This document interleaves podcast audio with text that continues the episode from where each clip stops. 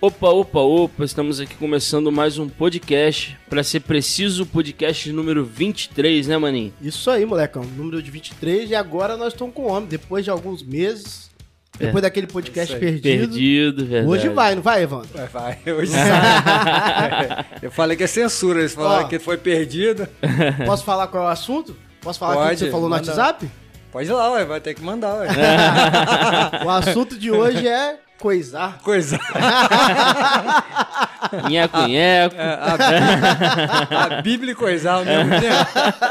Cara, só vocês pra me arrumar essa. Mas, Evandrão, antes de entrar no assunto, se apresenta pra galera. Beleza. né? É porque, tipo, graças a Deus o, o, o canal tem crescido bem, né? Tudo bem. E, Pessoal, e assim, tem muita gente que talvez não te conheça. Com certeza, não sou famoso. e o nosso primeiro não quero vídeo, ser famoso. a gente sentiu? já gravou. Eu vou deixar aqui no card pra nós. Já gravamos com o Evandro. O primeiro era só áudio, né, mano? É, isso Ainda aí. não tínhamos câmeras, mas tem um bate-papo da hora com ele lá. Muito bom.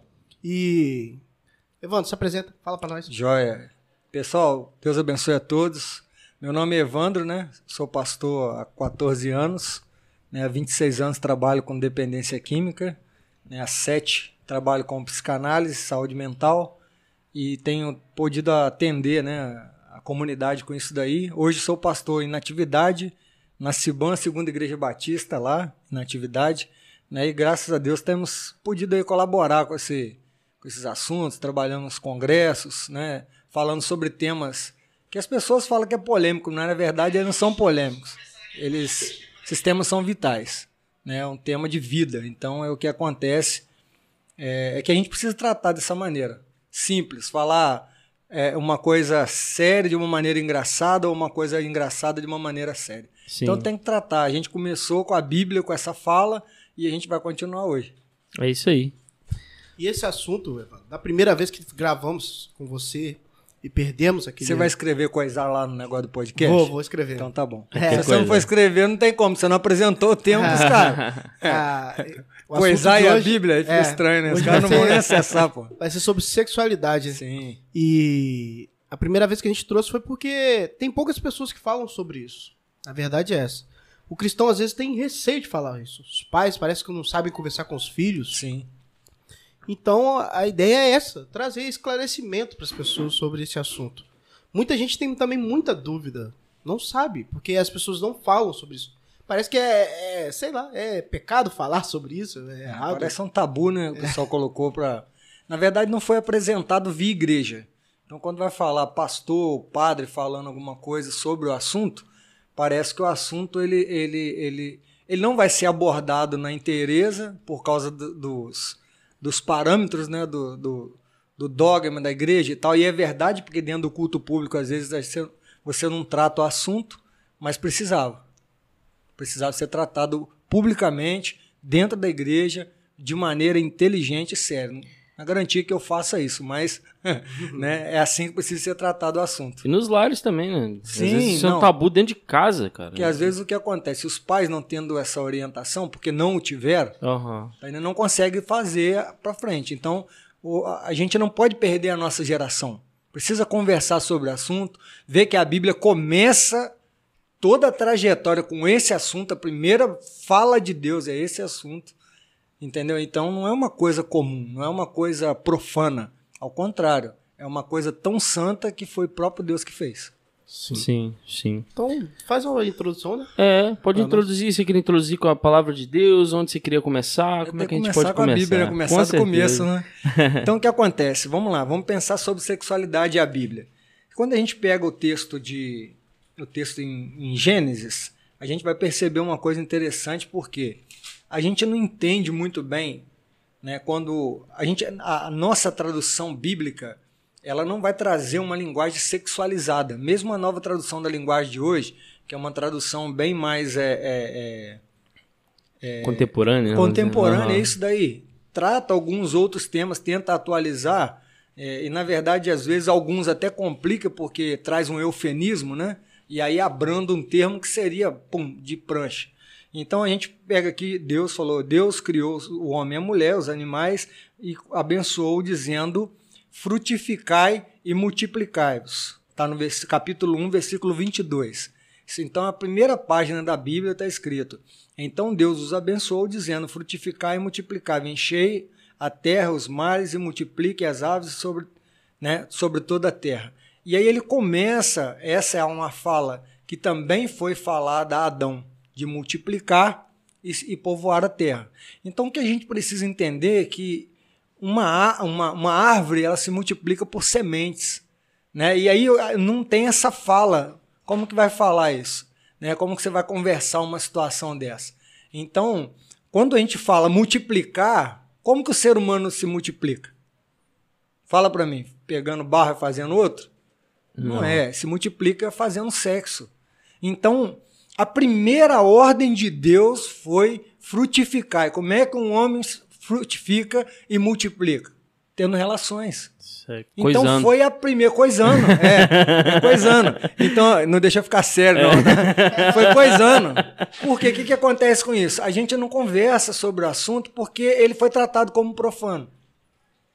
Na verdade, ele não foi tratado, ele foi ignorado. Quer ver uma, uma coisa que, que eu quero trazer um ponto que a gente pensou? Foi o seguinte: quando a gente, os nossos missionários vieram para o Brasil, eles ensinaram. Você pega, por exemplo, água, né? Eu amo água. Vou aproveitar para ter um relacionamento íntimo com ela. então, é um relacionamento bom, né? Bom, esse é o melhor que tem. Então, o que é que acontece? Eu amo água. Isso em português, você usa o mesmo verbo eu amo Deus. Você escreve com o mesmo verbo eu amo Deus, eu amo a água. Mesma coisa. O grego ele traz outra coisa. O grego traz ágape para relacionamento com Deus. Ele traz eros para relacionamento sexual. E ele traz filos filéu para relacionamento fraternal familiar. Então existe uma coisa que nós aprendemos, ou seja, os nossos missionários vieram para o Brasil pregando ágape, Deus te ama e você precisa amá-lo, fato. Essa é a mensagem. Então a mensagem da igreja se ocupou em falar do amor de Deus por nós, porque a, a, aparentemente a necessidade era de salvação. Acabou. Era uma necessidade de salvação. E é verdade. Então, o que, que acontece? A partir do princípio da salvação, agora nós temos um processo chamado santificação, que não é um ato. A salvação é um ato, mas a santificação é um processo pelo qual nós vamos passar. Por exemplo, alguém quando recebe Cristo num movimento que levanta a mão e ele vai à frente da igreja, esse indivíduo ele se arrepende naquele momento. Então ele não vai ao céu porque ele se arrependeu em um ato ele é um arrependido, o que significa que ele vai fazer pequenos atos daquele na vida inteira, ou grandes. Ele vai se arrepender. Um arrependido é alguém que, quando entende que está errado, ele volta atrás e se reconcilia, se retrata e etc, etc. Então, quando a gente percebe isso, você vai entender, então, três tipos de amor. O amor de Deus. Então, os nossos missionários vieram e pregaram o ágape e nos ensinaram ágape, e essa era a função.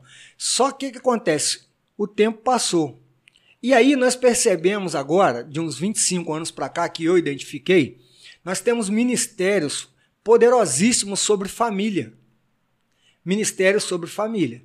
Ministérios né, é, de congressos grandes, encontros de casais, tudo para tra tratar o assunto família. E no encontro de casal, por exemplo, se fala alguma coisa sobre sexualidade. Aliás, até trata com bastante é, é, alegria, com bastante riso, com bastante ironia o assunto e tal. Não é um assunto para se tratar com uma brincadeira ou com uma piada, mas tudo bem, é legal brincar e tudo.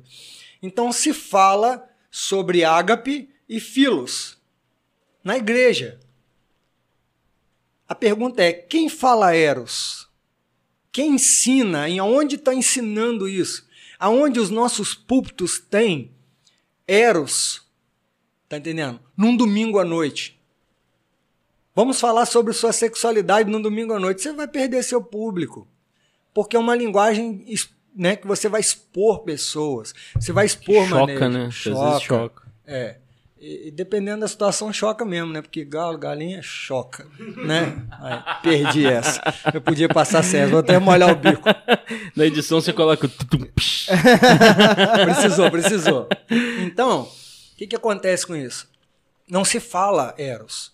Então nós pulamos do ágape para o filos. Mas como filos acontece? Família. Por consequência do Eros.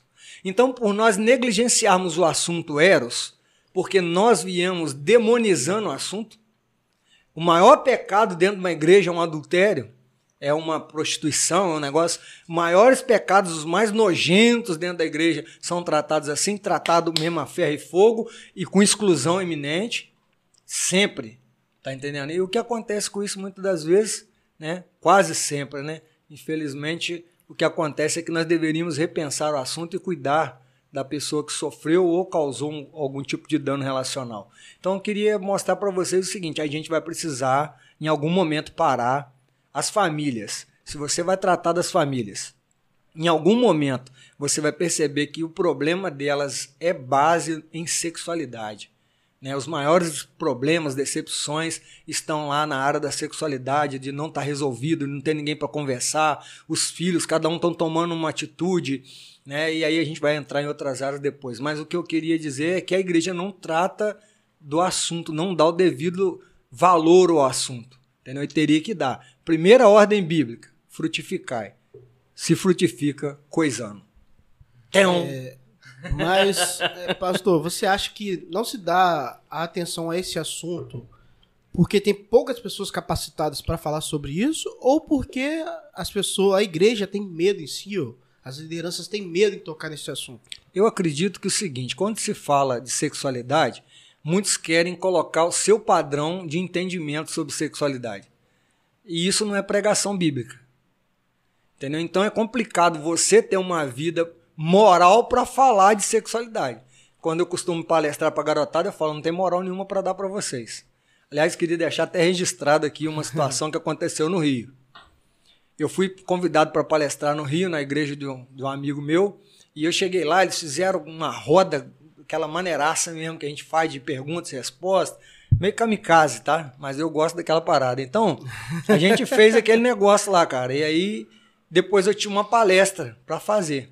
Só que nem o cara que me convidou, meu amigo, e nem o pastor me conhecia. O camarada que me convidou me levou no carro dele porque ele me viu fazendo um projeto social onde 400 e poucas pessoas eram atendidas. Então ele me levou para lá. Beleza, me chamou para falar sobre o assunto sexualidade. Você nunca me ouviu. Tô quase, tô quase cantando aqui. Vai dar merda. Vai, é mais ou menos.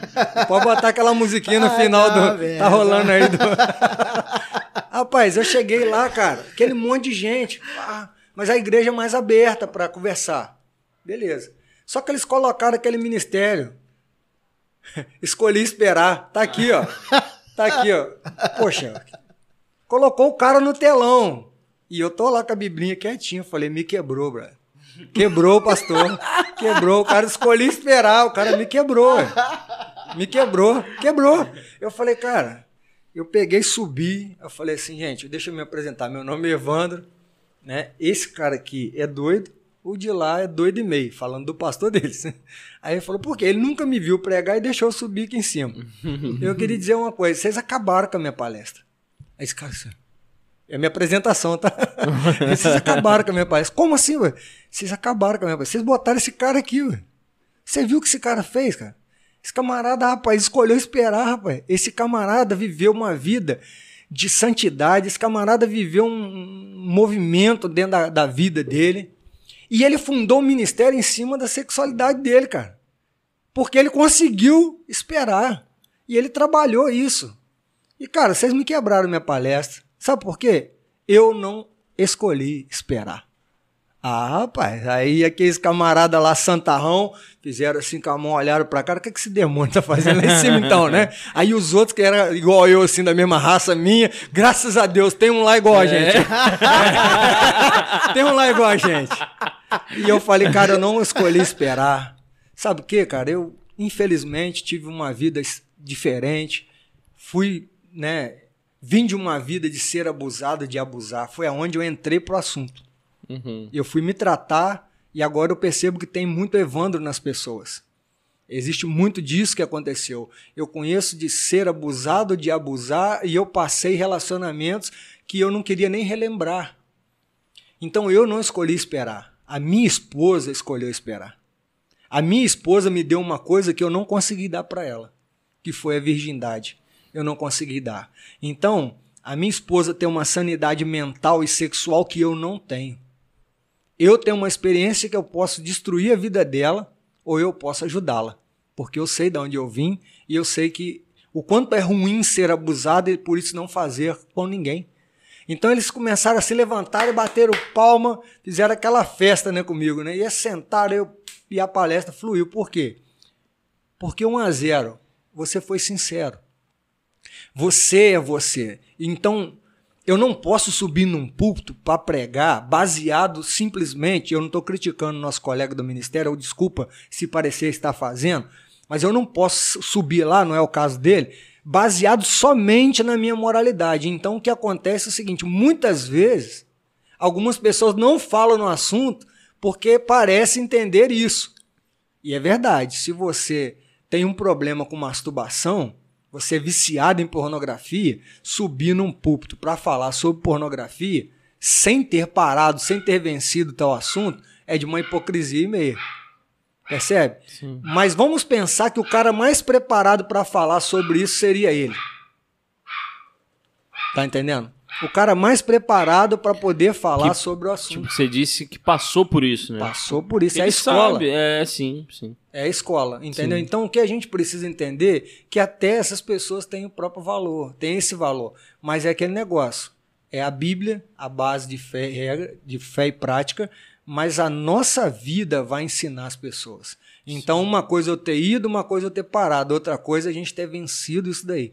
Está vencendo, né? Porque a gente não morreu, então a gente está vencendo a cada dia.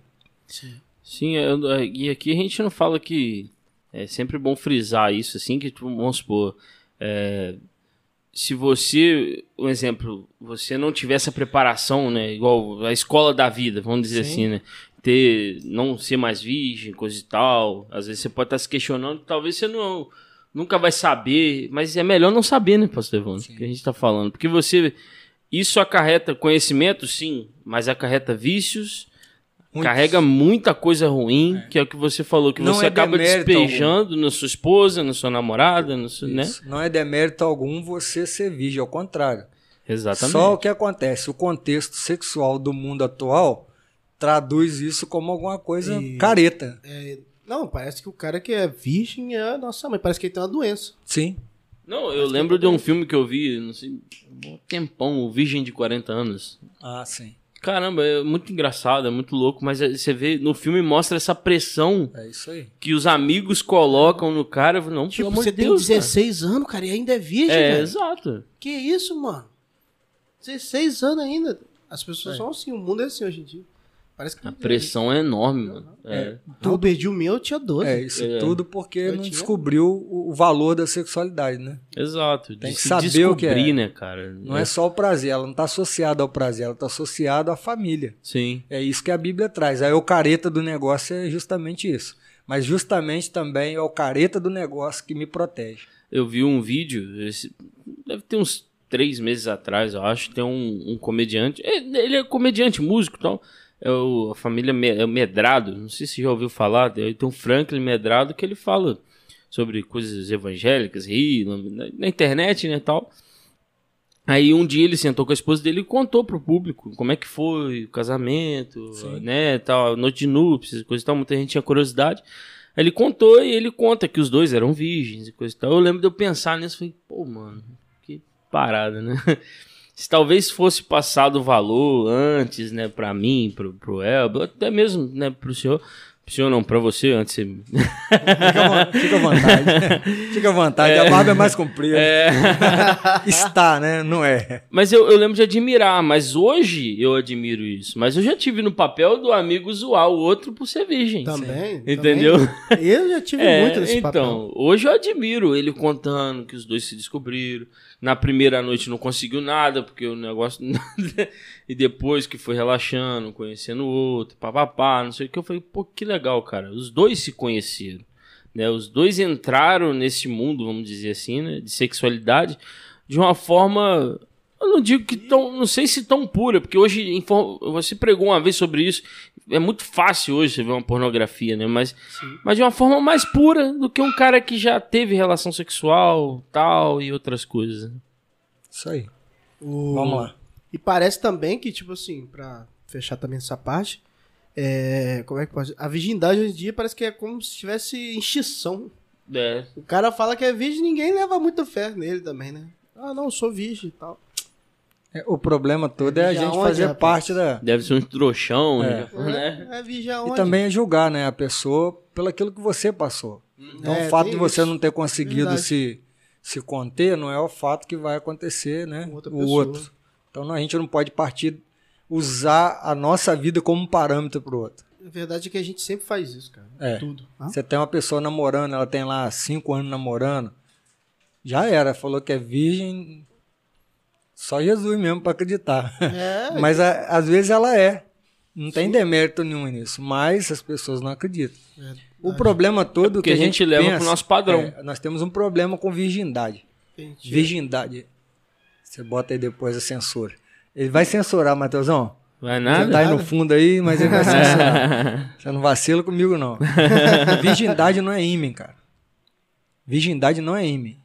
Virgindade não é um pedaço de carne. Virgindade não é vagina. Virgindade é santidade. É mente. Entendeu? Virgindade é a mente do indivíduo. É pureza in- interior. Porque algumas pessoas têm né, a, a virgindade como um, um- troféu para os pais e tal. E muitas pessoas entram por outras linhas sexuais e dizem casar virgem. E dizem casar virgem. Então, virgindade não é ímã, virgindade é pureza mental do negócio. Não é que você não vai aprender, não, não é não se entregar. E aí a gente entende que sexo é pênis e vagina. Não, sexo é uma porrada de coisa. Tá entendendo? É, muito sexo, complexa, é, né? é isso daí. muito Tem pessoas, por exemplo, existe um distúrbio da sexualidade que chama podolatria. Pô, O que, que significa isso? Fala aí Pé? pra mim. É, É de pé? de pé. Pessoas que têm prazer, atração sexual por pé. Existe necrofilia. É, isso aí, eu já ouvi falar já. Necrofilia, alguém que tem atração por cadáver. Isso é um distúrbio da sexualidade. Entendeu? O problema é que a gente não a gente usa um distúrbio da sexualidade, poxa, um por pé e outro por cadáver, é um contraste muito diferente. Poxa, existe gente que apaixona pelo pé? Sim. Por um cadáver? Sim. Aonde aprendeu isso? Aí a gente depois entra numa linha que sexo é imposto, sexualidade é aprendida. Isso é um assunto que a gente precisa conversar. Eu, eu gosto muito de ver documentário de, de, de casos, né, de tribunal. O YouTube tem um monte. Aí, é legendado, né, você tem que ter uma paciênciazinha pra ler e tal, mas... Aí contou, você falando sobre isso, eu lembrei de um camarada que ele... Ele, ele, tinha, ele se achava feio e tal, assim, mas tinha atração por homens. Né? E então ele... Só que ele gostava de tanto de ser um dominador que ele já ele estudava métodos de colocar um soro no cérebro da pessoa, a pessoa não morrer, mas hum, também Não ter reação. é né? isso, isso, né? Aí ele conversou com um cara na internet, chamou o camarada. O cara foi na casa dele, só que o cara botava, botou filme de terror, botou uma arma em cima da, do sofá e o cara já, já trancou, entendeu? Eu não sei se ele tava criando coragem ou não pra fazer aquilo, mas ele ele começou a, a andar pra um lado pro outro, ameaçar o camarada e tal. Resumindo, o camarada ele conseguiu fugir depois de uma paulada, pediu pra ir no banheiro, dar uma paulada, saiu, chamou a polícia e tal, veio prender o cara. Mas o que me chamou atenção no final, que ele, quando ele, o, o, o cara que estava sendo julgado foi dar o depoimento, ele se sentia um lixo. Não sei se você me entende. É, ele falava eu, no final, na fala final dele, que ele, cara, infelizmente isso é uma parada dele. Ele, ele se se sente mal, mas é algo que era além dele, entendeu? Então, assim, que, onde eu quero chegar com isso? Que eu vejo que a gente faz essas. é, Não isso, né? Mas. é, talvez sim, sabe? Sem a graça, né? Mas eu digo assim: a gente faz essas coisas, mas eu tenho certeza que, pelo que a gente foi criado, né? Eu sempre fui assim, sempre bateu uma parada assim. Falei, pô, tô fazendo uma besteira danada. Sim. Entendeu? Já aconteceu, deu. Minha mãe vai me. eu estar num local impróprio, num prostíbulo, e eu tenho esse pensamento. Entendi. Eu falei, pô, que parada, mano. Onde que eu tô? Entendeu? De, né, parece que é a graça ali. Eu acho que toda pessoa ainda tem, só que tem pessoas que infelizmente, não o que, sei. O que que acontece é o seguinte, a gente tem uma, uma postura, né?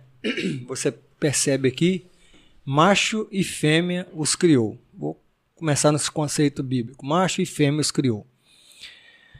Quando a gente percebe a escritura, a gente percebe que a escritura nos ensina que Deus fez macho e fêmea. Macho e fêmea é diferente de homem e mulher, apesar de querer de botar em posição. Quando você vê o conceito homem, você vai ver o cara tipo a gente assim, barbudo e tal. Ah, um monte de homem. e ser homem pra danar. Você viu? Tem que afirmar, senão é. já era. Não mancha a mesa, não. Não, não é, mancha, não. não. Mas aí o que que acontece? Você viu o cachorrinho do homem. É. Isso não vai interferir na atitude, né? Não, não, não vai, não. Então tá bom. Pô, cara, cachorro desse não. Mas depois ele vai aparecer no vídeo. Vai, já apareceu, já, já apare... o pessoal já, conhece, já. o pessoal conhece. É, então o que que acontece com isso? A gente é, não quer conversar sobre o assunto. Então, macho e fêmea, nós somos criados macho e fêmea. Se você pegar um casal, vamos usar o exemplo do cachorro, se você pegar um casal de cachorro e deixar dentro, você vai falar qual que é o macho? O macho é o que tem pênis. Qual que é a fêmea? Que tem vagina. Então, o que, que acontece com isso? Você fechou essa porta e largou eles ali, trata deles ali. Eles vão cruzar. Daqui a pouco, eles vão ter filhotes. Os filhotes não têm senso estético, eles não têm senso familiar, né? Não tem essa divisão. O que, que eles vão fazer? Daqui a pouco o pai cruza com a filha, que a filha cruza com a mãe, e não tem incesto e não tem nada, porque eles são animais, eles não têm esse senso de justiça, o senso crítico, o senso estético, essas coisas todas, que nós temos. Então, eles vão fazer esse tipo de coisa. Então, naturalmente, o macho vai ter o coito com a fêmea. Sem nenhum tipo de procedimento, de nada. Você pega, por exemplo, aquele filme que passou quase terminou de passar uma vez só na Globo, né? Lagoa Azul. Ele passou umas 700, nem, vi, nunca vi. Nunca viu, né? Você percebe que existe, né, aqueles dois jovens, eles estão numa ilha e eles começam naturalmente querer um ao outro. Por quê? Aquilo ali é um indivíduo virgem, literalmente, de conceitos. É só o corpo reagindo. É só o corpo reagindo. Isso é macho e fêmea. Então, sexo é macho e fêmea. Sexualidade é diferente. O que é sexo? É o coito. Sexualidade é o procedimento. É como eu me enxergo. É como eu me identifico. Então, se sexo é imposto, sexualidade é aprendida. Sexo é imposto. Homem e mulher são conceitos. Então, o que é um homem? O homem ele é um cara mais grosso, é um ogro, né? o, o sistema dele. Ele é mais bruto, ele é mais né, tosco com as coisas dele, fala grosso, tem barba, tem não sei o que e tal. O que é uma mulher? Ah, a mulher é feminina, tal, conversa, tem a voz, né? Depende, né? Tem umas mulheres que gritam pra danar e zanga, né? em casa não tem, não, você tem? Não. É. Então, o que que acontece? Tem não, tem não, tem não, tem não. Cuidado aí que depois a censura vai comer solto em casa.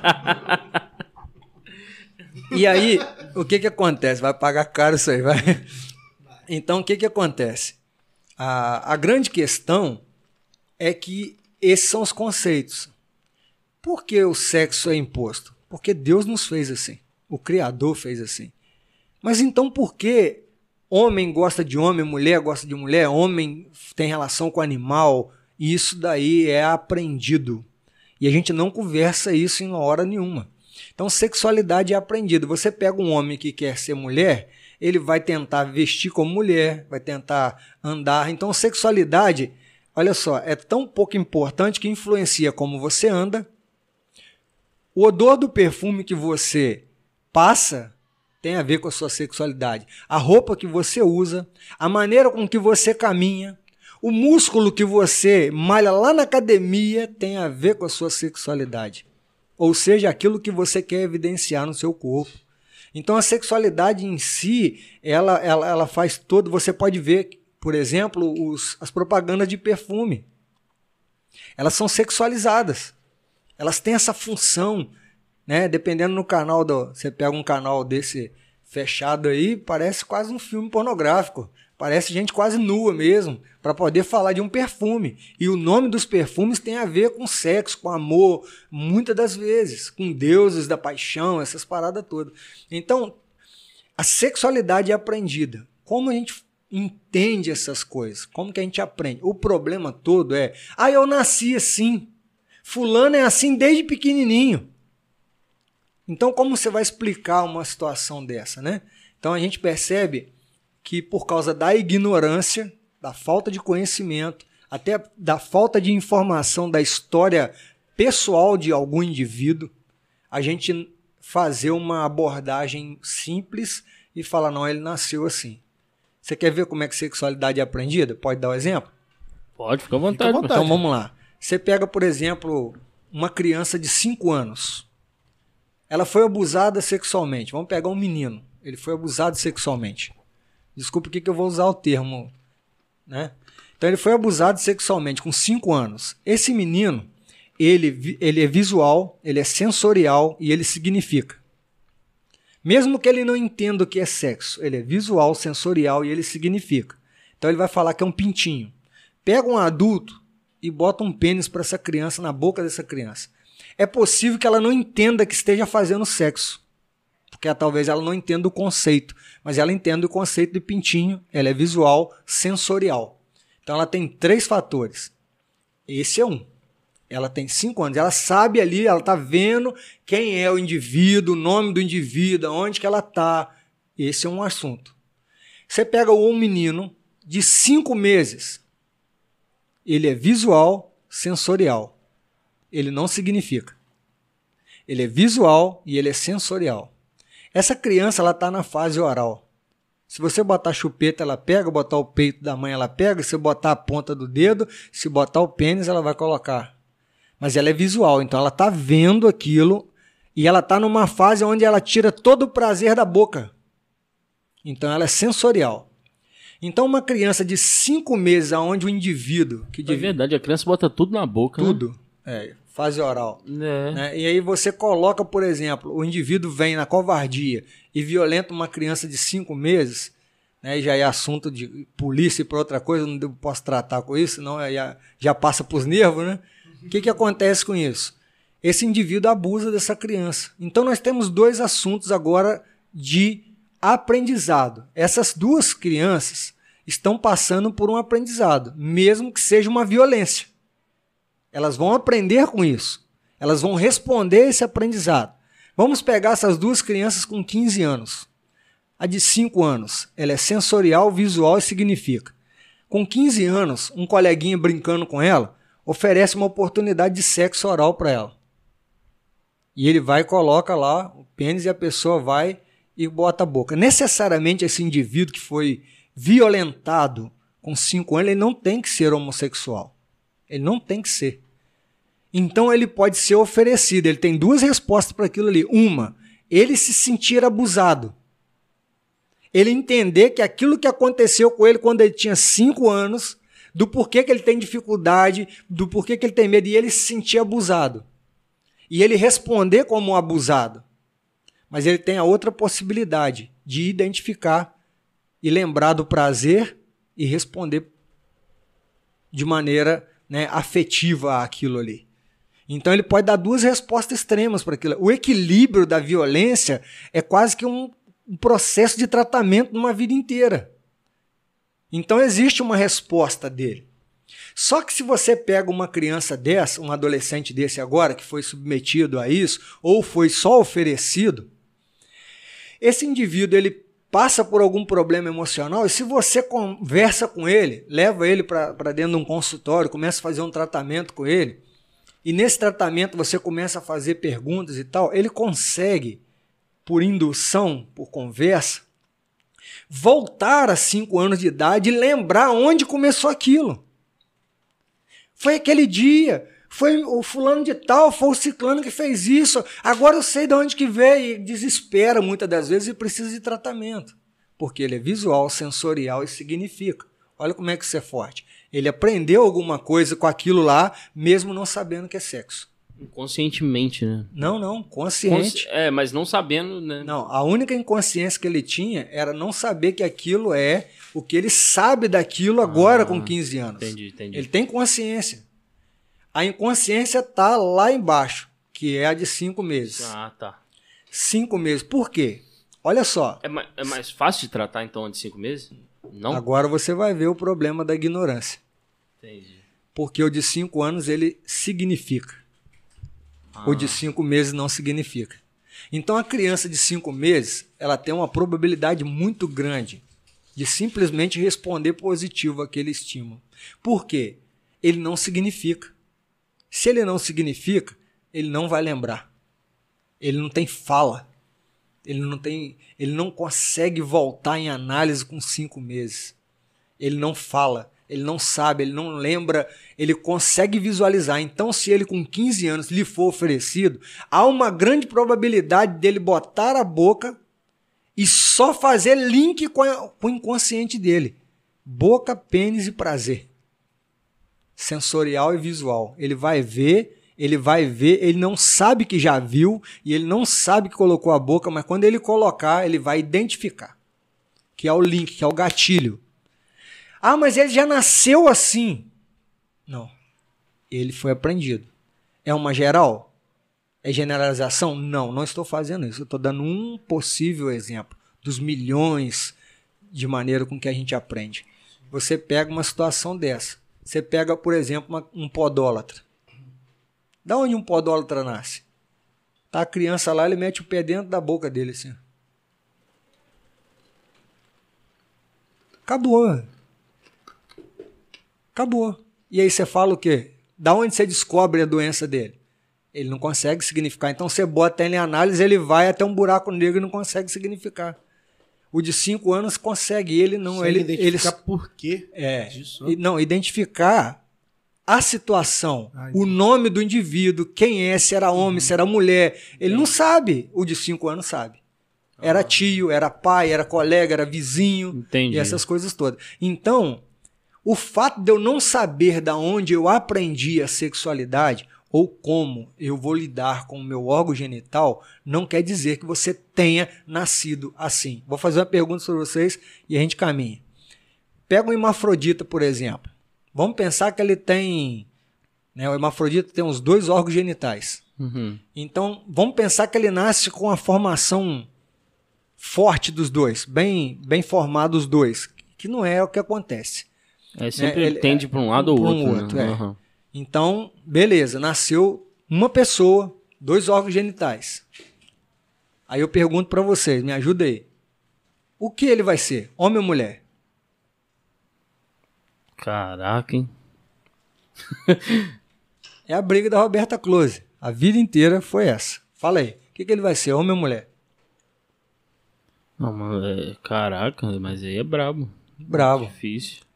Só tem uma Como, coisa. é, Sei lá, se, se for do jeito que você tá Não, falando. mas a- somente aí- ainda, aí- Sem puxar pra nenhum lado, vai ser difícil. Não, mas é, se, sem puxar pra nenhum lado. Se Aí- o cara puxa, aí ele. é, como é que seria? Não, eu quero. per- é, Essa é a pergunta.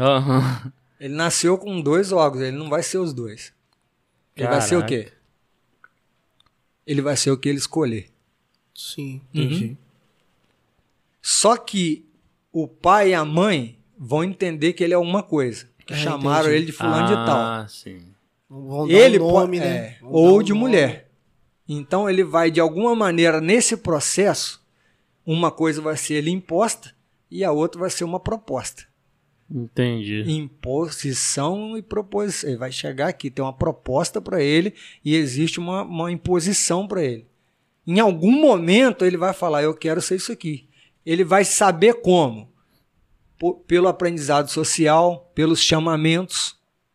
Ele vai ver o que funciona melhor e aonde ele sente melhor, o que está mais formado, o que está menos formado, e ele vai decidir em algum momento porque a ele foi dada a oportunidade de duas situações. Talvez uma com muito má formação, mas existe a possibilidade. Entendeu? Então é muito é muito simples chegar ao assunto sexualidade perto de uma complexidade. Entendeu? Então esse indivíduo ele vai sofrer retaliações em, muitas, em muitos casos, porque talvez a sociedade quer que ele seja homem. É, Roberta Close, é, tem que ser homem, você é homem. Daqui a pouco ele quer ser mulher, tinha oportunidade de ser mulher. É, você pega, por exemplo, um indivíduo que nasceu macho. Ele, por algum motivo, se entendeu fêmea. E ele faz uma cirurgia, por exemplo, né, de, de mudança de sexo. Né, a grande questão que muitas das vezes a gente, que as pessoas perguntam é o seguinte: e como fica o prazer agora? Né, a pessoa, por exemplo, da, do homossexual, do homem né, homossexual, o prazer dele, a glande dele é o clitóris da mulher. Então o pênis dele passa a ser o clitóris. Tá vendo aí que é uma coisa científica? Se ele perdeu o pênis, ele perde esse prazer que tem de orgasmo. Então, se alguém faz uma cirurgia que é tremendamente terrível, né, horrorosa, se você quiser algum dia conferir, pode conferir, é terrível. As pessoas se arrependem É. também. Mas o que acontece? Você tem ali um, um buraco, desculpa, tem uma vagina que às vezes fica até bem parecida, mas você já não tem mais o clitóris. Você já não tem mais o nervo. Você, por quê? Porque é literalmente, é, é, literalmente você vai sofrer uma mutilação. Entendeu? Você vai o homem, por exemplo, no caso do homem, né? Ele vai sofrer uma mutilação para ter um corpo semelhante àquele que ele quer. Mas Deus fez ele o quê? Deus fez ele macho. E ele aprendeu a ser fêmea. E ele quis ser fêmea e vai brigar dizendo que Deus colocou ele no corpo errado. Mas ele aprendeu ser mulher em algum lugar que ele não sabe. Então o fato da gente não saber, nós tratamos assim. Eu sou assim e acabou e é fato. E a pessoa é mesmo. É, pô. Não tem como você fazer Aham. nada. É, já era. A princípio, não. Sim. né? Não tem como. Ainda mais se a pessoa botou aquilo na cabeça, já era. Ele vai levar aquela, aquele procedimento. Mas existe o que? A possibilidade de você repensar o assunto, existe a possibilidade de você entender o assunto, e às vezes até num problema desse, saber de onde veio o assunto. Sim. Entendeu? Uma coisa é certa. A sexualidade, ela é aprendida e ela é imposta. Você pega, por exemplo, os vikings, né? São machão, aqueles caras monstros, não sei o quê. Eles fazem como esquimó em, em, em alguns lugares. Né? Eles têm a cultura de você chegar na casa deles. No caso dos vikings, eles chamam para você dormir junto com a mulher dele na própria cama, você junto com ele lá. O esquimó, ele oferece isso é cultura arcaica, né? Ele oferece a mulher ao visitante, que é íntimo dele. E se o visitante não tiver relação com a esposa, vai tratar como desrespeito. É um desrespeito a ele. Você pega, por exemplo, culturas né, poligâmicas, por exemplo. Culturas onde um homem pode ter várias mulheres. Né, tentaram, né? O Mr. Cata tentou botar no Brasil aqui. Né? Ele tentou, não, ele fez, É, né? Ele, aí. aquele fez. Isso aí. Né? E ele conseguiu, de alguma maneira, né, viver com várias pessoas sem nenhuma matar a outra. Eu não sei o que, que ele conseguiu fazer, né, mas se foi. né? Ele se Ele foi. tinha dinheiro e botar cada um na casa. É, tinha- é, no sistema judaico é assim: você tem várias mulheres, mas você tem que ter competência, condições para manter todas elas. É. Entendeu? Não quer uma garantia de sucesso, mas é a visão deles lá. Sim. Entendeu? Então Jesus trata desse assunto de uma maneira Tem gente que totalmente. também vê que é, usa esses exemplos da Bíblia para usar, né? É, a favor, né? A favor. Ah, Salomão teve várias mulheres. É, só não querem ter o fim de Salomão. É, né? né? Querem ter o meio, também porque começo, naquela o meio, época- mas o Exato. fim não. Naquela época era um meio de, de é, Ostentação. com, com os povos também, casar Sim. com famílias, Sim, filhas de é. outros reinos. Era Tinha aliança. disso. Era É. a aliança. E foi nessa que Salomão caiu. Andou ruim. Foi nas alianças. As alianças. O reino quebrou nas alianças, na sexualidade. Então, sexualidade é tão pouco importante que a Bíblia fala sobre elas. né, o tempo todo. Você pega, por exemplo, Davi. Davi cometeu um adultério. Como resposta, ele teve um problema de um filho. O outro filho cometeu um incesto. Cometeu um estupro. Aminon cometeu um estupro. Estuprou a minha irmã. Um estupro incestuoso. Você pega, por exemplo, Absalão, outro filho de Davi, com outra mulher, né? E Absalão ele promove uma luxúria, desculpe-me, uma orgia em cima do palácio do pai. Ele depõe Davi do trono, tira Davi do trono e aí ele promove, não, obrigado. E ele promove então uma orgia em cima do palácio e orientada por um, po- por um profeta deles lá, né? Que é chamado de voz de Deus. Sim. É, é assim mesmo. Você imagina se você fosse do diabo, né? Então, beleza. O que, que acontece com isso? Nós estamos falando da família real. Da família bíblica real. Adultério, estupro e orgia. Nós vemos Salomão que foi filho, de Betseba, que foi a mulher que Davi cometeu adultério. O que, que Salomão faz? Ele se aparelha de tantas mulheres que onde ele olhasse no reino era praticamente a mulher dele. Então ele não incorreria em adultério, porque ele teria as mulheres que ele queria. Uma orientação de Deus a ele é que o seguinte: é que não se misturasse, não fizesse aliança com pessoas de outros deuses. E foi o que ele começou a fazer. Então ele teve 700 mulheres e 300 concubinas. E o que acontece com isso é que ele se aparelhou de uma luxúria sexual. Ele poderia fazer qualquer coisa na sexualidade dele. Só que ele começou a ficar velho, a sexualidade já não era algo tão importante para ele mais, né? Nós não tínhamos os recursos que a gente tem hoje, o, o azulzinho não existia, é, o azulzinho não existia na época. E o que, que acontece? Ele começou a ser persuadido. E aquele começou a construir templo e inaugurar templo para demônios, patrocinado com o dinheiro de Deus. E aí Deus chega perto dele e fala: ó, Você não vai se tornar servo dos teus servos, uma tradução mais rigorosa, escravo dos seus escravos, por causa da promessa que eu fiz seu pai Davi, que não tinha nada a ver sim com Davi, mas com o filho do Davi, que era o próprio Jesus. Sim, sim. Então eu fiz uma promessa, a linhagem de Davi, e essa linhagem vai nascer o Cristo. Por causa dessa promessa, né, eu não vou deixar que isso aconteça no seu tempo. Então nós estamos falando da família real. Deus falou com Salomão: quando você morrer, tudo vai ser é, dividido. E o que, que acontece? Nós temos, por causa da sexualidade da família real, a família bobo da corte. Por causa da sexualidade. As alianças que foram feitas, os conceitos que foram passados de filho para outro filho, foram colocando a sexualidade que eles aprenderam. Então você pega, por exemplo, um, um Herodes. O Herodes é um deus. Né? Você pega um, um, um imperador. Eles se chamam deuses. Você pode pegar um Herodes, vou pegar a figura melhor quando você vê num filme. O Herodes ele não tem, ele, ele não parece com homem nem parece com mulher. Ele é uma figura emblemática. Ele é, é, é alguma coisa. Né?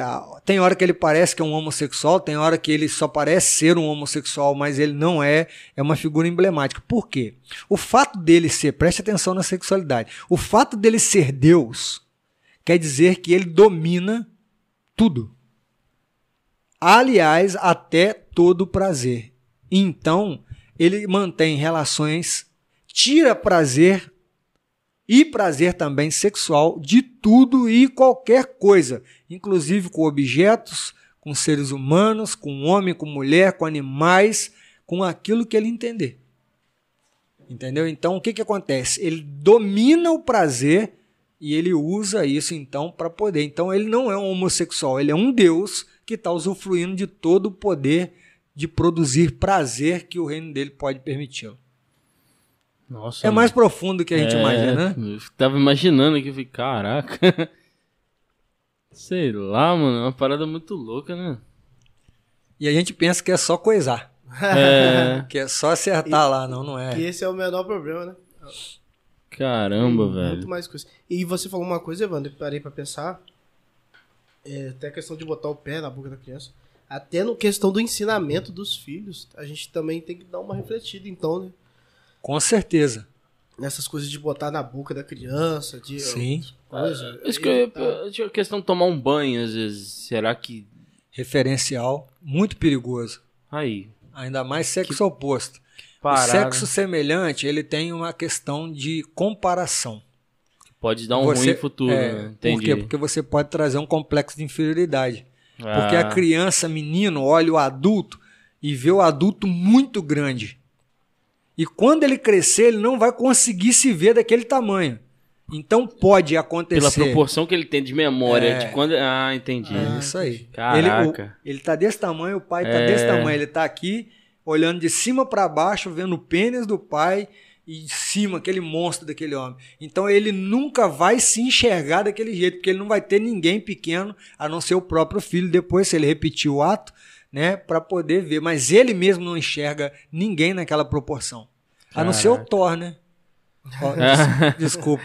Você lembra do Thor? Não, né? Vou dar um spoiler aqui. Incrível Hulk tava tomando banho. Ah, Aí de repente ele tira a toalha e passa na frente dele assim. Aí o Thor fala: ficou na memória, ficou na memória. Só se for o Hulk, né? Aquele monstro daquele, né? daquele cara daquele tamanho. Sim. Mas tirando a, a zoação, o resto é, é referencial. Então, eu vejo Não. que a mulher não tem muito isso, né, pastor? Assim, eu- mulher com mulher. Eu vejo às vezes que menino, amigas tomam banho junto. Será que mas dá o que, ruim? que acontece? Não tem uma, uma cobrança, é, vou usar o termo, de tamanho da mulher. Ah, A é. mulher não tem esse comparativo. Entendi, entendi. O homem tem. Para alguns, o homem ele, ele é porque o pênis é grande. É, leva muita importância a É, isso. isso né? daí é dado importância como se fosse algo né, primordial no negócio. Às vezes a pessoa tem, mas não consegue fazer nada. Aliás, ele até machuca a pessoa, não tem uma, uma noção do que ele tem, que ele pode fazer. E, e o que é proposto né, pela mídia, pela sociedade, é que é o tamanho que importa. né? Entendeu? É. Você vê. É a supervalorização, né? Aham. A mulher não tem esse problema. Foi o que a gente falou. O lance da mulher é o feminino. Você pode ensinar uma, uma- a filha, pode ensinar a se lavar e tal, assim como o homem também. O, o que a gente tem, o problema nosso é o que eles vão entender com aquilo que a gente está fazendo. Entendi. É, a princípio, a gente começa. minha- eu tenho uma menina, né? Então eu comecei a dar banho nela. Eu dava banho, porque a minha esposa. Beleza. Quando ela pegou uma idadezinha que ela começou a entender, eu fiz a transição. Falei, agora o banho e, o, você- e limpar ela você vai fazer. Por isso. Porque ela vai fazer a transição e ela vai começar a falar. Você não tem noção do que é isso. Vou te mostrar. Vocês vão ter um dia, mas Não, eu tô, cara, eu tô, você é É. pai agora, minha esposa tá grávida, eu tô, tipo, Ah, é. você tá falando e eu falei, isso aí. caraca. Então vou ajudar e vou mostrar uma situação que vai ficar gravada aí pra gente aí. Né? Se não censurar, né, Matheus? Se alguém não me censurar. Eu estava pastoreando em patrocínio do Muriaé. Né? Igreja Batista em patrocínio do Muriaé. A minha menina tinha dois anos. Um ano e pouquinho para dois anos. Ela estava começando a aprender a falar.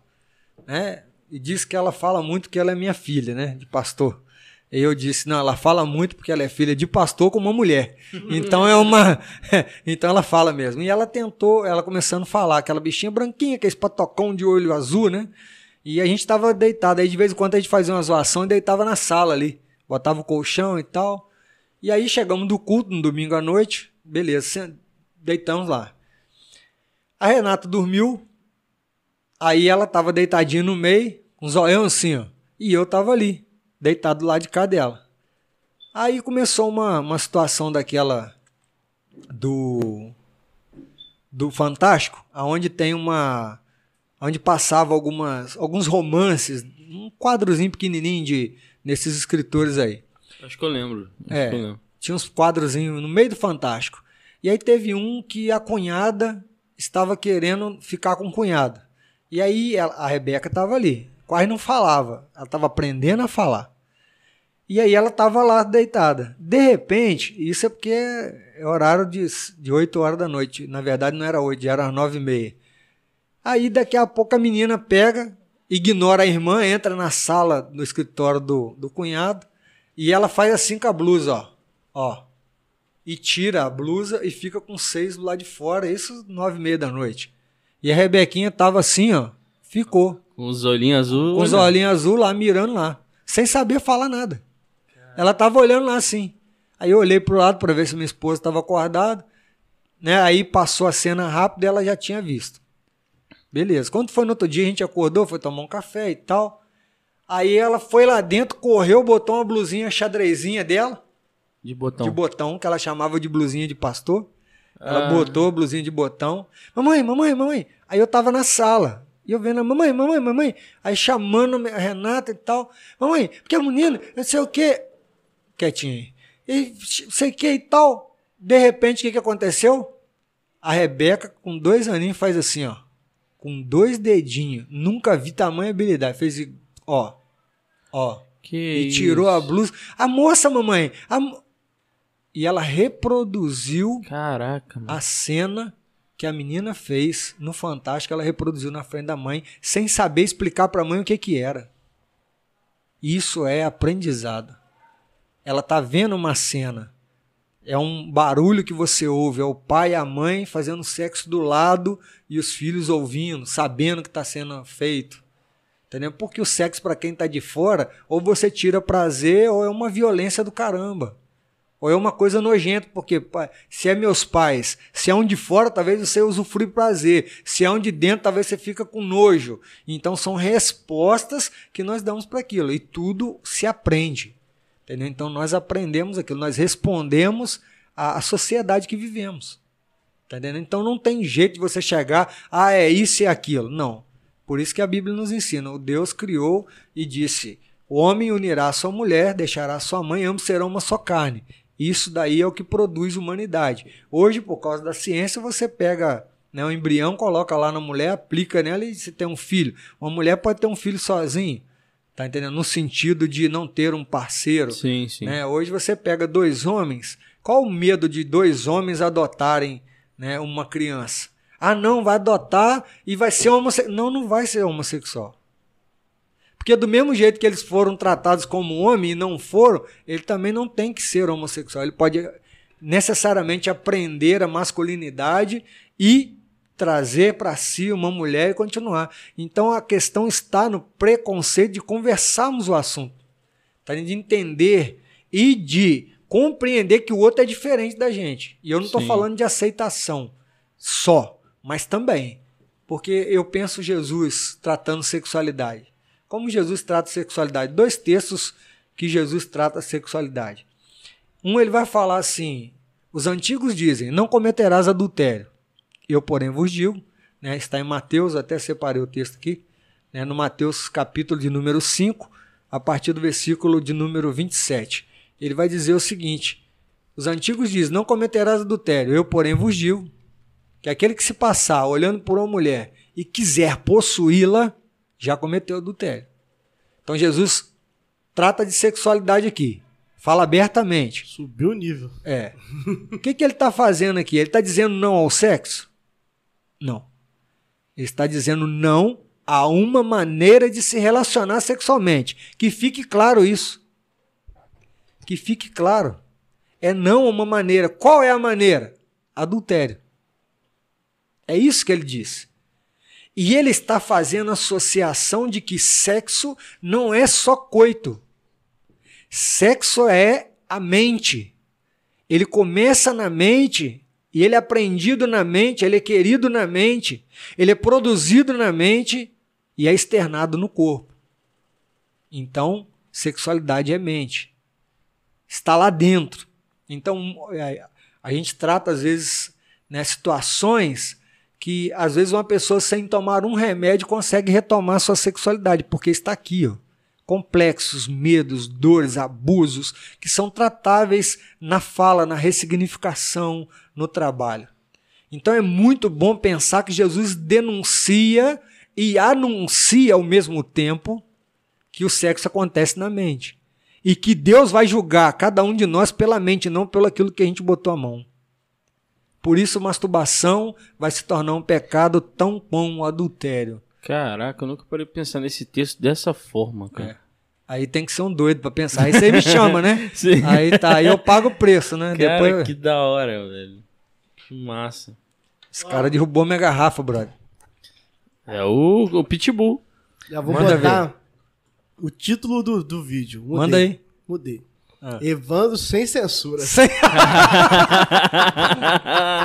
Bullying. Pastoral.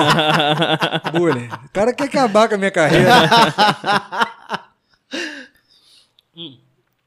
Esse é um texto que ele trata de sexualidade. O outro, ele dá uma margem do caramba da gente pecar como pastor, como padre, como líder, como palestrante porque ele tem duas direções. A gente pode falar de uma extrema esquerda e extrema direita sem sair, ir para lados políticos. Evandrão, pode puxar para você, você ficar à vontade. Beleza. Isso. Sem ficar em lados políticos. O que, que acontece com isso? Vamos pegar o texto, então, que Jesus vai nos ensinar.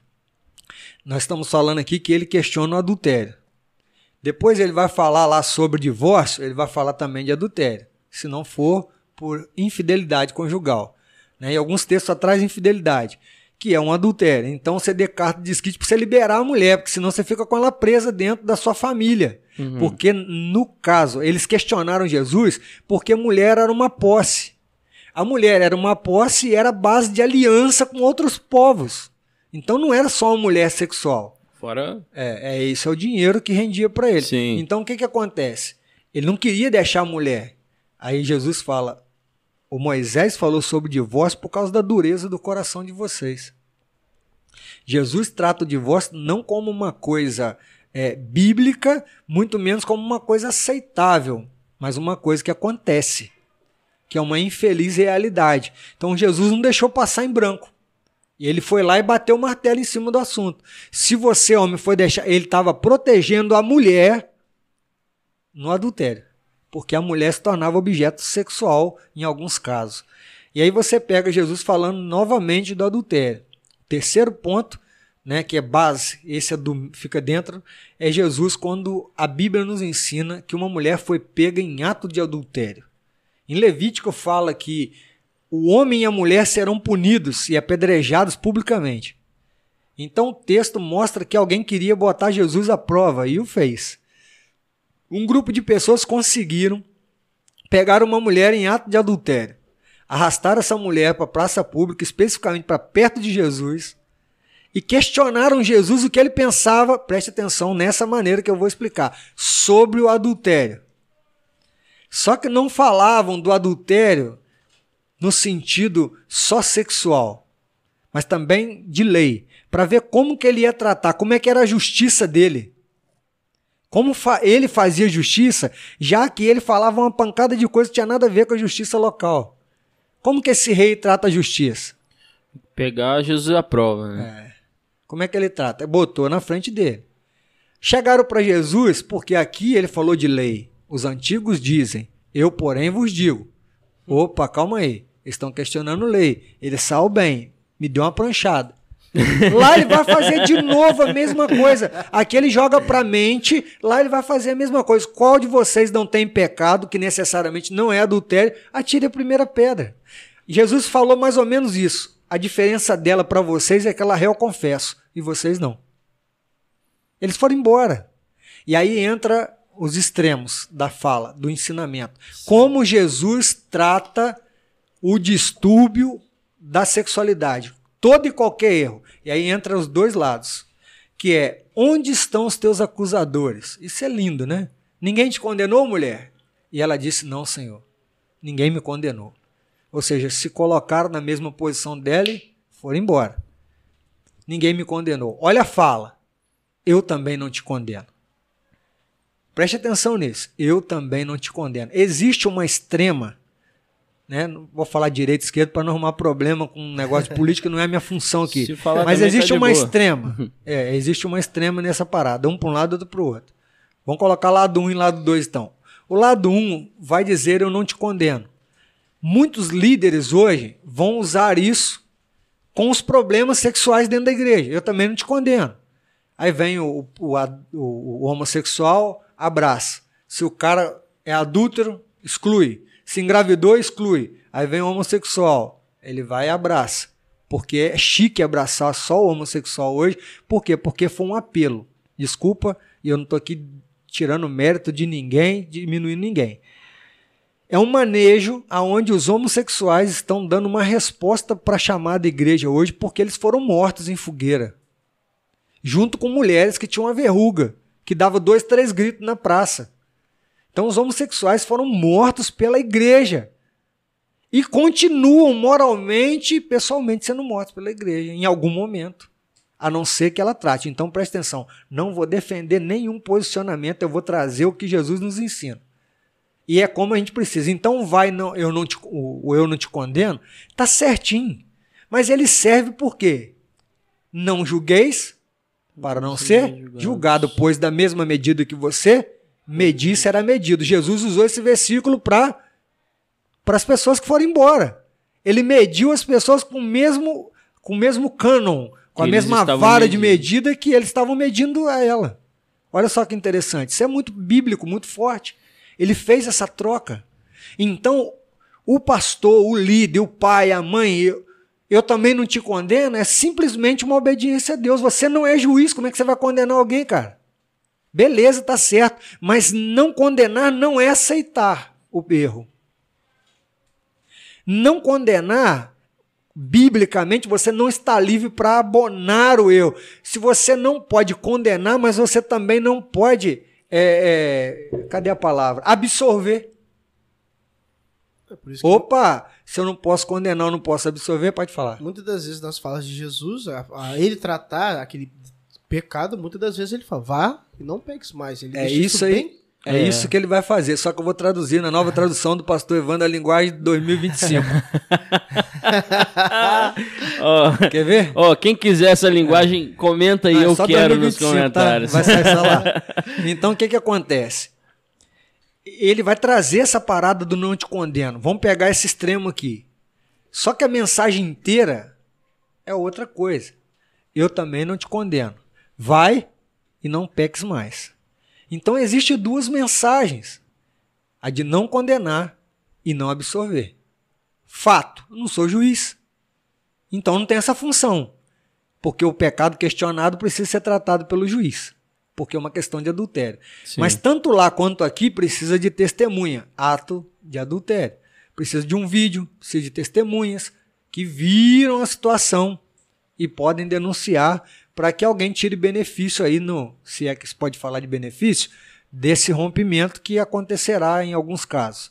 Então, ele vai trazer o outro extremo, porque parece que é, existe uma mensagem só, mas algumas lideranças trabalham essa, eu não te condeno, para poder fazer uma espécie de proselitismo sexual, de trazer todos os sexos, todas as intenções para dentro da igreja, porque ele não fez acepção de pessoas. Tá certo. Primeiro que você não pode julgar que você não é juiz. Segundo, você não está aqui para fazer excepção de pessoas, porque quem é você para fazê-lo? E aí ele vai para o outro lado. Vai e não peques mais. Como Jesus trata a sexualidade? Qual o pecado que nós estamos falando? Adultério. Então, como Jesus tratou a sexualidade? Ele disse: Eu também não te condeno. Vai, preste atenção, e não tenha relações sexuais assim de novo. Esse era o pecado dela. Vai, vou usar uma palavrinha para vocês né, censurar, e não transe assim de novo. Então a mensagem inteira é essa. A pessoa vem com um distúrbio da sexualidade para mim. O adúltero, o viciado em pornografia, como liderança. O homossexual, o bissexual, várias pessoas se aproximam. E aí você pega, não, então o eunuco é quase um anjo. Não. Não é uma questão de pênis e vagina no sexo, lembra? Sexo é mente. Então não quer dizer que a santidade está em não ter uma relação coito. A santidade está na relação mental do indivíduo. Então o indivíduo que ele é eunuco por preferência, por decisão, é uma coisa. Outro cara que é eunuco porque lhe fizeram eunuco, é outra coisa. Então esse cara não está fora do parâmetro sexual. Ao contrário, ele está incluído de uma outra maneira. Ele tem um outro problema, mas ele vai demandar de outros prazeres, porque ele não tem um. Ele vai demandar de outros. Então nós percebemos que Jesus diria assim: como Jesus então trataria, se ele fosse um pastor de uma igreja hoje, os problemas da sexualidade? Vamos pegar essa mulher. Ele vai dizer: vai e não mantenha eh, relações sexuais assim de novo. Ele ia pegar um menino que é viciado em pornografia, um jovem, um adulto de 50 anos que é viciado em pornografia, porque já não consegue mais tirar prazer da sua esposa, que tirou quando era menina, mas agora não consegue mais. E aí sabe o que vai acontecer? Ele vai pegar o cara viciado em pornografia, ele falou: "Não te condeno, filho. Vai e não mantenha relações sexuais assim de novo." Chegaria então, por exemplo, um pedófilo, eu também não te condeno vai e não transe assim de novo. Olha o ponto que ele está fazendo. Eu não te condeno. Mas se você permanecer fazer isso, a lei vai te condenar em algum momento. A lei e a palavra. Uhum. Tá entendendo? Então ele pegaria, por exemplo, entra um homossexual na igreja, eu não te condeno, filho. Vai, olha só a sentença bíblica, e não mantenha relações sexuais assim de novo. Agora, onde vai ter coragem para se falar isso num púlpito? Precisa ter. Porque eu não tenho que estar ali de alguma maneira para agradar as pessoas. Eu tenho ali para revelar o que a Bíblia ensina. E eu tenho que fazer isso dizendo: Jesus não me ensinou a condenar você. Por isso eu tenho muitos amigos, por exemplo, no caso da homossexualidade, homossexuais, pessoas que têm outros distúrbios da sexualidade, que são meus amigos. E eu costumo falar: rapaz, eu só não posso manter relação com você agora, beleza.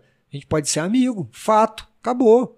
Então, entender o outro é diferente de atender o outro, a demanda do outro. Então, Jesus trataria num púlpito de domingo à noite, dizendo: vai e não tenha relações sexuais assim de novo. Por quê? Porque a lei vai te condenar. Qual lei? Lei vigente local, que era do adultério, que a gente tem a nossa também. E também, por exemplo, você pega, por não existe uma lei pautada para o homossexualismo, mas tem uma lei para o abuso sexual. Tem uma lei para o abuso sexual, tanto de héteros para com homossexuais, como ao contrário. Você está entendendo? Então, existem esses parâmetros. Jesus, então, a mensagem inteira é: o pecado aqui é sexo. Qual? Adultério. Então, ele diria a mesma sentença para todos os distúrbios da sexualidade, que não é o casamento hétero. E, e você é. falando, pastor, eu vejo que lá, lá antigamente, como já falou aí na Bíblia, os fariseus já faziam isso, mas a gente ainda continua replicando um pouco disso. É de é, comparações de pecados. Parece que há pecados que são diferentes dos outros. O peso parece que não é o mesmo. Parece que você mentir, o adultério, parece que, tipo assim, é um pecados diferentes. Tem suas distinções, mas o pecado vai ser sempre pecado. Não tem pecadão e pecadinho. Pecado é pecado, independente do que você faça. Então eu acho que continua ainda a gente ainda querendo e hoje eu tava vendo é, stories do Jeremias, da igreja presbiteriana. A pergunta que mais saí, seriedade, tava lá a caixinha de perguntas para ele. Eu vi umas 10 vezes passando o story deles. Mas acho que tinha mais de 10 vezes. Há perdão para adultério? Há perdão, pastor? Para isso? Há perdão para traição? Sei lá o que, tal. A pergunta que mais odiava lá, as pessoas queriam saber disso. Entendeu? As pessoas ainda continuam ah, como, como que eu consigo perdoar alguém que me traiu? Entendeu? Então, ainda... a gente só pode perdoar alguém que traiu. Alguém que não traiu não precisa de perdão. Exatamente. É. é. por isso que o perdão é a reconciliação. Então, acho que ainda há essa questão da gente ainda. É, igual teve com o Bruno, a gente teve um podcast com o Bruno. Como que você perdoa alguém, cara, que, que, que, que estrupou? Foi isso que ele falou? É. é. A gente perdeu esse podcast também, mas ele pergunta. É, é, é, você, como? Você perdoaria? Você perdoaria um, alguém que estuprou uma criança e coisa e tal? Aí. A gente ficou meia hora. A gente ficou, caraca, mano. tá refletindo é até hoje essa e tal. Sim. Aí ele falando do perdão, né? Que o é. perdão é você ficar com prejuízo, mano. Você não tem que esquecer, mas você. Perdão é, é perder. É, já era, mano. E perdão não é esquecer perdão... no sentido. É perder, mas perdão é lembrar sem dor. Exato, velho. O que, que acontece com, com quando a gente vai falar de perdão é o seguinte: a gente comete esse tipo de violência de outras maneiras.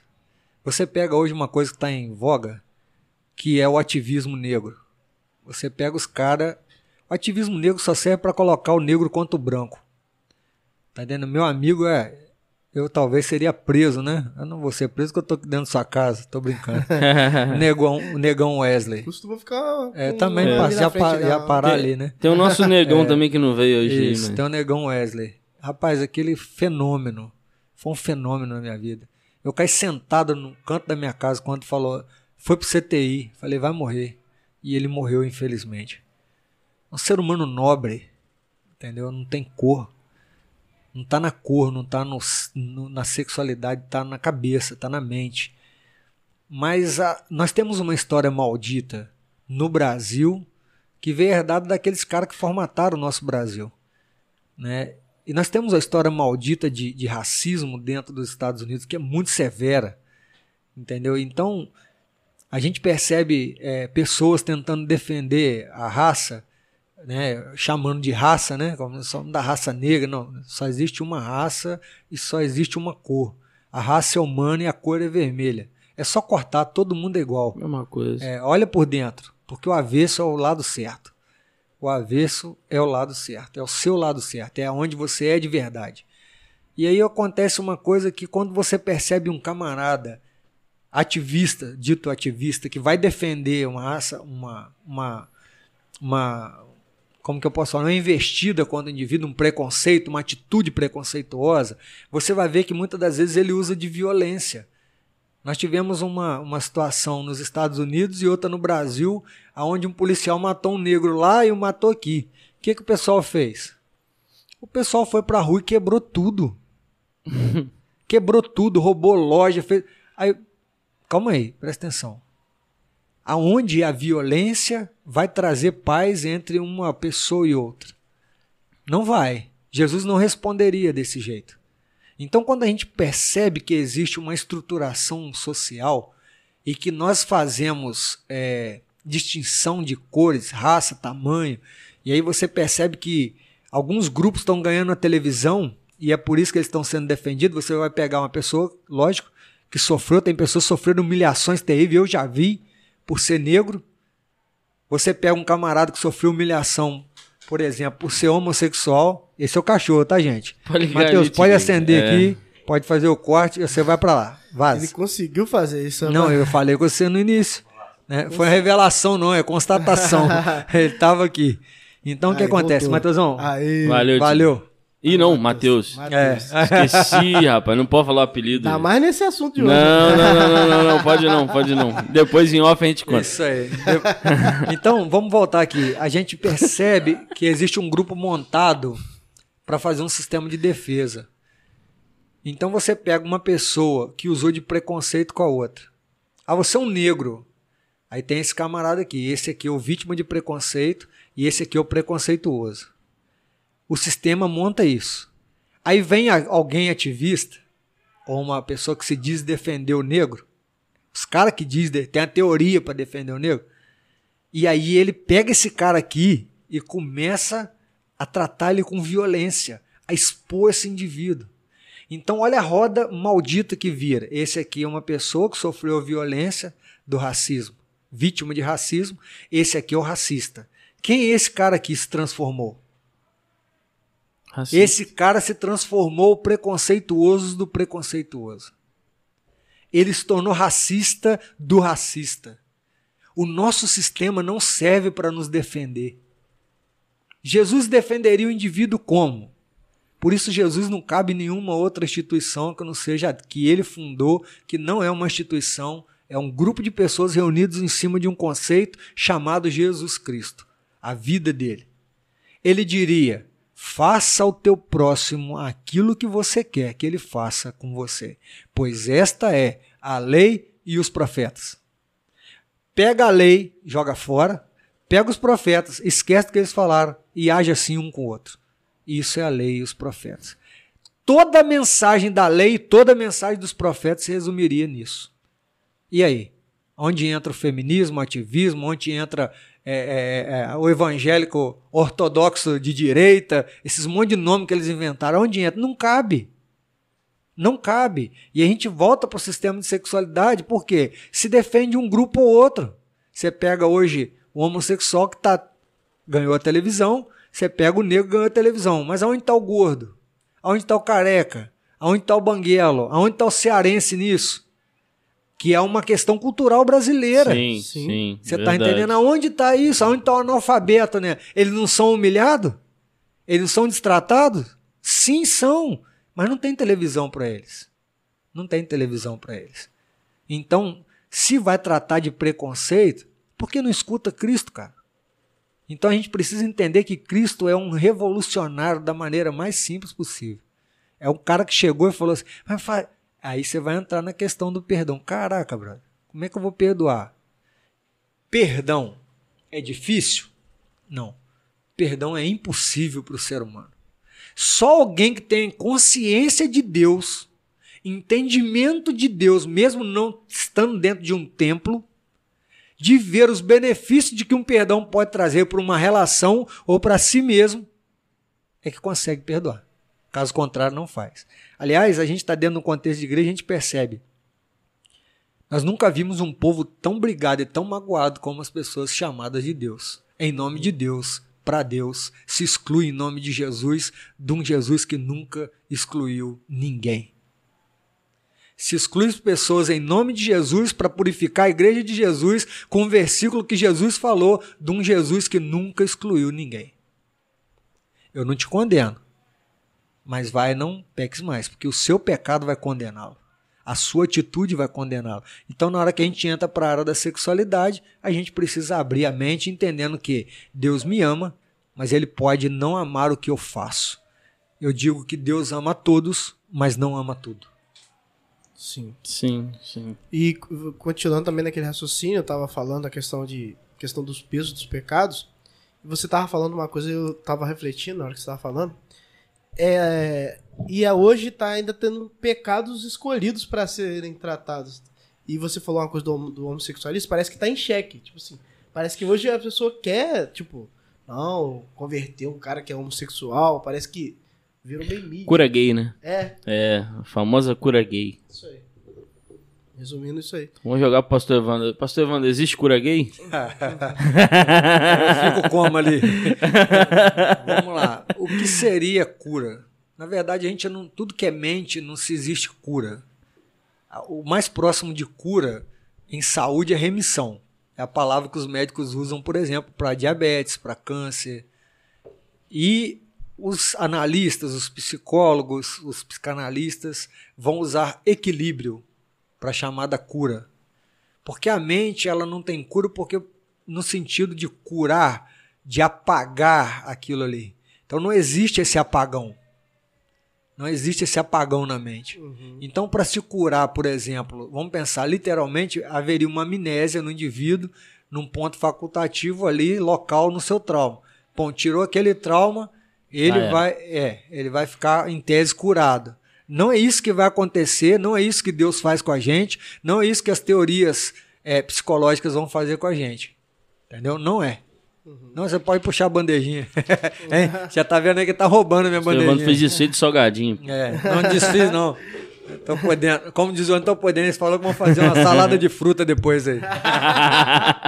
É, aí ficou na cobrança. O cafezinho, Olha pro shape desses homens que vê se esse shape de salada de cafezinho, fruta. cafezinho Não é? sem açúcar, pô. Hein? Cafezinho sem açúcar, perdi. Da próxima eu tenho certeza que você vai voltar, eu vou fazer Não, cafezinho sem cafezinho, é- açúcar. cafezinho é base. Então, a gente percebe né, que nós precisamos repensar. Nós precisamos entrar dentro desse. de- é, vamos pensar. Dentro desse mundo e falar: Deus, o que, que o Senhor espera de mim dentro desses contextos que a gente está vivendo? Então, assim, vale a pena a gente parar para pensar diferente. Para pensar diferente sobre a mesma coisa. Então, assuntos diversos, né? Vai falar de cura gay, né? Como vocês me perguntaram. Aonde vai estar isso daí? O que, que significa? O que, que seria cura gay? É alguém que tem relação homoafetiva passar a não ter. Então vamos pensar que o indivíduo ele pode entrar num sistema onde ele começa a entender-se afet homoafetivamente com outra pessoa. Né? Ou seja, homo é igual. Né? É o igual. Ele é sexo ou afetividade entre iguais. Então ele, ele cresce. Em algum momento ele vai falar o termo sai do armário, ele entende aquilo, que na verdade sair do armário nada mais é que assumir uma coisa que o indivíduo já pensava. Ele tem um ponto facultativo que ele faz isso. Então vamos pensar que a cura gay é alguém que se relaciona, se é isso que é a cura gay, alguém que se relaciona de maneira homossexual passa a se relacionar de maneira heterossexual. Beleza, existem muitos homossexuais com casamento heterossexuais e continuam homossexuais. Eles são homossexuais. Mas ele está curado? Não, ele está censurado. Censura é ruim? Necessariamente não. Na hora que a gente vai falar em comunicação é um terror, né? Mas necessariamente não. O recalque é ruim? Não. Ele é bom? Também não. Mas é, pode ser um ou o outro. O que significa isso? Significa que uma censura pode impedir você de, se, né, de tomar uma atitude que você pode se arrepender depois. Mas o indivíduo está censurado. Aí você pega algumas teorias e vai dizer para você não se reprima. Até a música né, nossa antiga falava Sim, não se reprima. Não, né? não se entrega assim não, É, pastor. Não, é, não tem, tem, tem, tem, tem. É. Não pode se entregar, mas não se reprima. Essa carinha de novo aí cai, cai pô. Aí, vai que você Por cai. terra. né? Então, o que funciona nisso?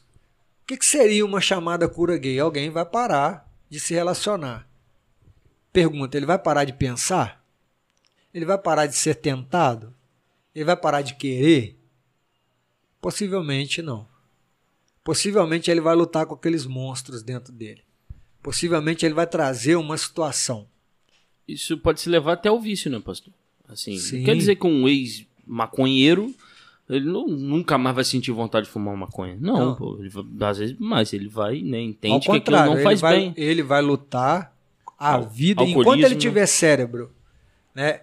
É um dia após o outro. Sim. Não há cura para dependência química de acordo com a ciência. Aham. A gente bate no peito dentro da igreja e fala, ah, cura. Não, esse indivíduo está ali, ele está censurado. Mas está censurado por quem, cara? Pela igreja. Mas pela igreja é, fica feio. Não, ele está censurado por Deus. Ele está censurado por Deus. Os nãos de Deus está protegendo de voltar para o vício. Então, enquanto ele der valor às censuras, ele continua sem droga. No dia que ele abrir a censura e voltar para o prazer, ele vai continuar bebendo. Aliás, pode voltar e normalmente de maneira como se estivesse né? desforrando o tempo que ele ficou parado.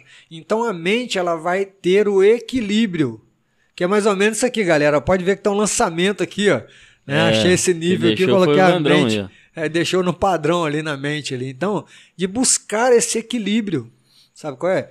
Então esse equilíbrio vai ser a chamada cura. Que seria o equilíbrio, por exemplo? Então você pega um indivíduo que é macho e ele volta então a se relacionar como macho. Necessariamente nós falamos, ele não vai, né? A mente dele em algum momento ele vai e talvez ele não fale, talvez ele não assuma, mas ele vai oscilar entre o prazer que ele teve lá e o prazer que ele está tendo aqui. Entendeu? Então, cura. Eu quero parar. Tem como ajudar? Sim. Tem como parar. Alguém chega, por exemplo, tem uma opção sexual diferente do que é heterossexualismo, né? Você chega, ah, eu tenho essa situação assim, assim, assim, eu quero parar. Então, se, você, se o indivíduo é um pedófilo e ele sofreu consequências para aquilo, ele procura uma ajuda para parar. Ele não assume que ele é um pedófilo. Por quê? Socialmente ele vai morrer. O homossexual vai matar ele, se tiver um filho. Dois homens. Você pega um camarada e vê um pedófilo e toma. Não, isso aqui não, isso aqui não pode.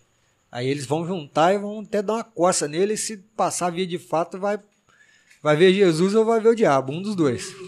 Entendeu? Mas ele não vai aceitar. Você pega os dois homossexuais, vai vir um adultério entre os dois. Eles também não vão aceitar. Eles vão aceitar o que eles entendem, porque na cabeça não é problema. É uma coisa que eles são e acabou. E é assim que as pessoas se entendem. Como eu me entendo heterossexual? Que eu nem sabia que a gente era heterossexual. A gente sabia que era homem, acabou. É, Né? verdade. É só isso. Aí Aprende que- depois de velho o que que é ser Depois- hétero. é. Que que- pô, Pô, é isso, cara. sou homem. É, ser só homem. Então, a função é justamente essa. Que o equilíbrio está nisso. Você pega o cara heterossexual, por exemplo, casado. O cara tá casado, eu vou ter, ter relação com a minha esposa. De repente a mulher não quer, ele vai lá e força. Ele violentou a esposa, cara. Não é porque ele tá casado que o outro é um objeto sexual, né? Ele vai cometer violência. E se a mulher se sentir violentada, é passivo de denúncia. Se não é de denúncia, às vezes até de renúncia. Do indivíduo renunciar ao próprio casamento por causa do tamanho da violência. E- De um só ter prazer e o outro não. E mulheres sentem medo, né? Tipo, Sim, a lógico. força de um homem. Você mesmo falou isso daquela vez. Imposição. É, não tem, entendeu? Tem, eu sei que tem muita mulher é muito mais forte que um homem. Eu vejo psicologicamente e tal, cara. Eu- hoje a Ju, me- minha esposa, me mandou um vídeo de um. de- A, a base dele. não, de, de, de um Ele parto. tá querendo Se redimir, se É, redimir. É, isso, não, deixa, remissão, Pô, remissão. mano, vocês não estão do meu lado, não? Calma, rapaz. Deixa Pode eu olhar fazer. pra ele, ele tá quebrando aqui. Eu o te amo, vinho. meu anjo, eu te amo. Não, ele- eu não duvido que ele te ame, mas é- ele tá querendo jogar diferente agora. Não, mas eu tava vendo um vídeo de, de um parto hoje, sério, um YouTube famoso. como é que ri no cantinho. É, porque ele não, ele não, pa- ele não passa por isso ainda. Esse aqui também não. Na hora que acabar o vídeo, ele vai falar assim, É. porque o pastor fica falando de mim aqui no cantinho. Ele já passou por isso já. Ih, é, rapaz. Deixa quieto, Deixa né? quieto, deixa, Deixa quieto. Segue o podcast. Vai dar podcast depois. Ali dá um podcast de quase três horas, pô, só de história. Mas novo assim, É. velho. Mas ali eu tava vendo a força que a mulher tem psicológica, cara, no parto ali. de- não só na gravidez toda, cara. Sim. tô passando por isso lá e é algo assim que o homem não aguenta mesmo, não, entendeu? Mas É fisicamente. quase que você fala na linguagem machista, minha mulher é mais homem que eu. É, é, exatamente. Ela aguenta mais que eu. Mas Rapaz, Não pula fora, não. é, Eu ia falar um negócio, mas deixa quieto. É, não calma é aí, melhor. mano, calma aí, me ajuda aí, me ajuda aí. Vai, vai não peques mais. É isso aí, meu. Ireis e não volteis. Né? Ó, não, é ireis e não pequeis. Então deixa. É muita sabedoria no silêncio. Se Ireis e não volteis é o jovem rico, né? Aí voltou, aí voltou depois. É, o outro não voltou, né? O pródigo que voltou. Isso. Mas aí é, é, eu vejo muito isso, mas a força física do homem é outra coisa, cara. Aí o Sim, cara vai, posição. força aí, é uma coisa que eu sempre converso com ela, a gente. Lá na loja a gente troca muita ideia. E a gente fala sobre o respeito, cara. Acabou o respeito aí já era. Entra isso, É. entra abuso é, no falar, Sim. no lidar. com Abuso tudo. tem várias áreas, né? É, exato. É, próprias resenhas mesmo, tipo assim, é, quantas vezes já presenciei isso de, de... Vou falar da minha família mesmo, meu pai quando era casado, entendeu? Essa coisa de você envergonhar a mulher perto assim dos outros, cara, de querer trazer aquele, resolver aquele problema ali de uma maneira grossa, entendeu? E a gente às vezes ignora isso, mas isso é aprendido. É, É você vê como o pai desse pai ensinou ele. O pai dele ainda ensinou ele. O bisavô ensinou. Então, assim, Sim. vem de gerações. Alguém tem que romper com isso, cara. Alguém tem que ir para um outro lado, Porque- alguém tem que mudar, alguém tem que agir com a- com a mente também. Não só reagir, sim. entendeu? o, você tava falando, eu, eu até contei isso em algum podcast, não lembro se eu contei ou não, mas vou contar de novo, tô nem aí. Vocês ouvem de novo, ou sei lá. É, certa vez, né? É, pô, aí eu ouço também. Mas que se dane. Põe um É, comentário é quem- Otávio sempre conta essa história. É, é que tem gente que gosta de filme pornô, entendeu? E eu- eu- meu pai gosta. Eu vou falar. Desculpa, pai, mas é verdade. e, cara, é, desde novo, tinha lá a gaveta lá com alguns e eu via, entendeu? Então isso gerou muitas coisas, masturbação, minha vida, tranquilo. Mas certa vez eu me lembro, e eu fui pensar isso depois de velho, foi uma parada que eu nem entendi porque que eu fiz, mas eu fiz. Eu desenhei uma mulher de descosta, de biquíni, né? Pá, bunda, pá, não sei o quê. Coloquei num porta-retrato, fui em cima da estante do meu pai e coloquei. Meu pai chegou junto com a minha madrasta. Perguntou: "O que é isso, filho?" Foi um desenho que eu fiz, eu queria te mostrar, pai.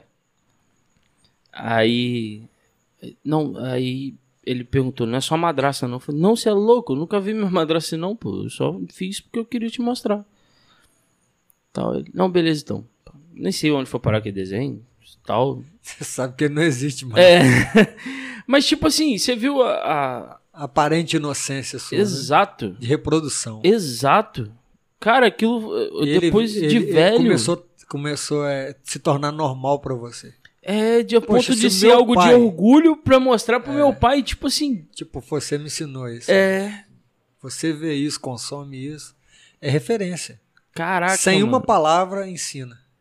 Sem uma palavra. Louco, mano, louco. Fui pensar isso depois de velho, falei, que isso? É isso aí. Que parada louca. Uma coisa que a gente vai ter que fixar é sexualidade é aprendida. Sim. A ignorância, ignorância no sentido de não saber de onde veio o aprendizado, não me dá é, por argumento poder dizer eu nasci assim, Deus me fez assim. Aprendida, mas muitas vezes errada. A maioria das vezes. Não, é, justamente. Você pega, por exemplo, quer ver um negócio? Vocês, eu, você pega né, o nosso colega que está ali escondido ali atrás da câmera ali, você vai perguntar para ele se os pais conversaram sobre sexualidade com a gente, com eles. Não. E é possível que ele cresça e não faça isso para frente.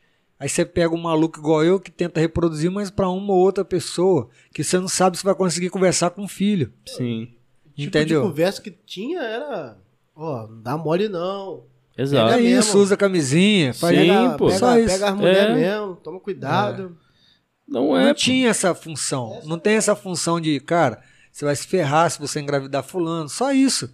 Mas não tinha uma, uma, uma espécie de ensinamento. Porque até também não mesmo de- tiveram. É. Né? Vou contar Essa uma, que é a parada. uma história agora minha. Quando, quando eu era tinha meus 5 anos, 5, 6, 7 anos, o meu cabelo era desse tamanho. Assim, mais ou menos. Até aqui. Tinha cabelão, mano? Tinha. Era até aqui. Caraca. Caraca. O meu pai cortou porque não aguentava, porque os homens que ele conhecia quando ele ia no meio da antiga, meu pai hoje, graças a Deus, é uma benção, mas ele bebia, ia no botiquinho, num bar. Ah, é menino ou menina? Ficavam essas paradas, tá ligado? Aí mandou, passou o primeiro barbeiro, passa máquina zero isso aí. Corta isso aí. Aí cortou o cabelo. Nunca mais tive cabelo grande. E nunca mais deixou crescer. Eu sempre cortava o cabelo curtinho. Isso daí é uma referência do que é homem. Entendeu? Entendeu? Porque é uma imposição social. É, aí muita da, aí, tipo não assim, mudava em nada você, vezes- sua personalidade, mas pro usar- social, sim. usar a expressão, Sim. mas muitas das vezes alguém falava assim, é menina, menina. Aí meu pai, tira as calças e mostra pra, pra eles, pra... É pra você ver tamanho e filosofia, né? O entendimento do pai. Tal, entendeu? Mostra pra ele pra ver o que, que é. E aí- pensando, talvez. É, é porque é complicado, né? Tipo, é o que ele passou também e tal. É justamente isso. Ele não Mas pode podia ter trocado a ideia. Produziu. Não pode reproduzir. Aí, numa conversa, às vezes, né, íntima com alguém, tratamento, ou até numa conversa comum, às vezes eu uso um exemplo, quando eu vou falar de reprodução da mente, eu uso um exemplo assim, palavra Deus. Se eu falar Deus para você, me diz uma palavra. Vamos lá, você mesmo, diz uma palavra. Eu vou falar Deus, você fala o que ele significa, ou uma frase. Deus, uma definição. Eu falar uma definição de Deus? É, Deus. Amor? Amor. Fato. Agora eu queria que você definisse a palavra cote. Cote? Cote. C-O-T mudo. C-O-T mudo. Defina a palavra. Você não sabe? É, Já pensou se eu começar a te apertar? Pô, você não estudou, cara. Você não sabe. Como que você vai ficar? Sabe por que, que você não me respondeu? Porque você não tem cote na cabeça. Porque Deus é a palavra do Todo-Poderoso, do Yahvé, que é em hebraico e em português. Deus. sim, sim. E cote é a palavra de Deus, a palavra Deus em alemão. Então você não significa a palavra cote. Então você não pode reproduzir, você não pode me devolver, você não pode reagir positivamente. Aliás, você vai reagir até com, com se defendendo, ou às vezes com humilhação, se eu continuar falando, pô, você não consegue, você não conhece e tal. Então é necessariamente isso que acontece com os nossos velhos, com as pessoas, conosco. Quando a gente não tem algo na nossa mente, a gente não consegue reproduzir.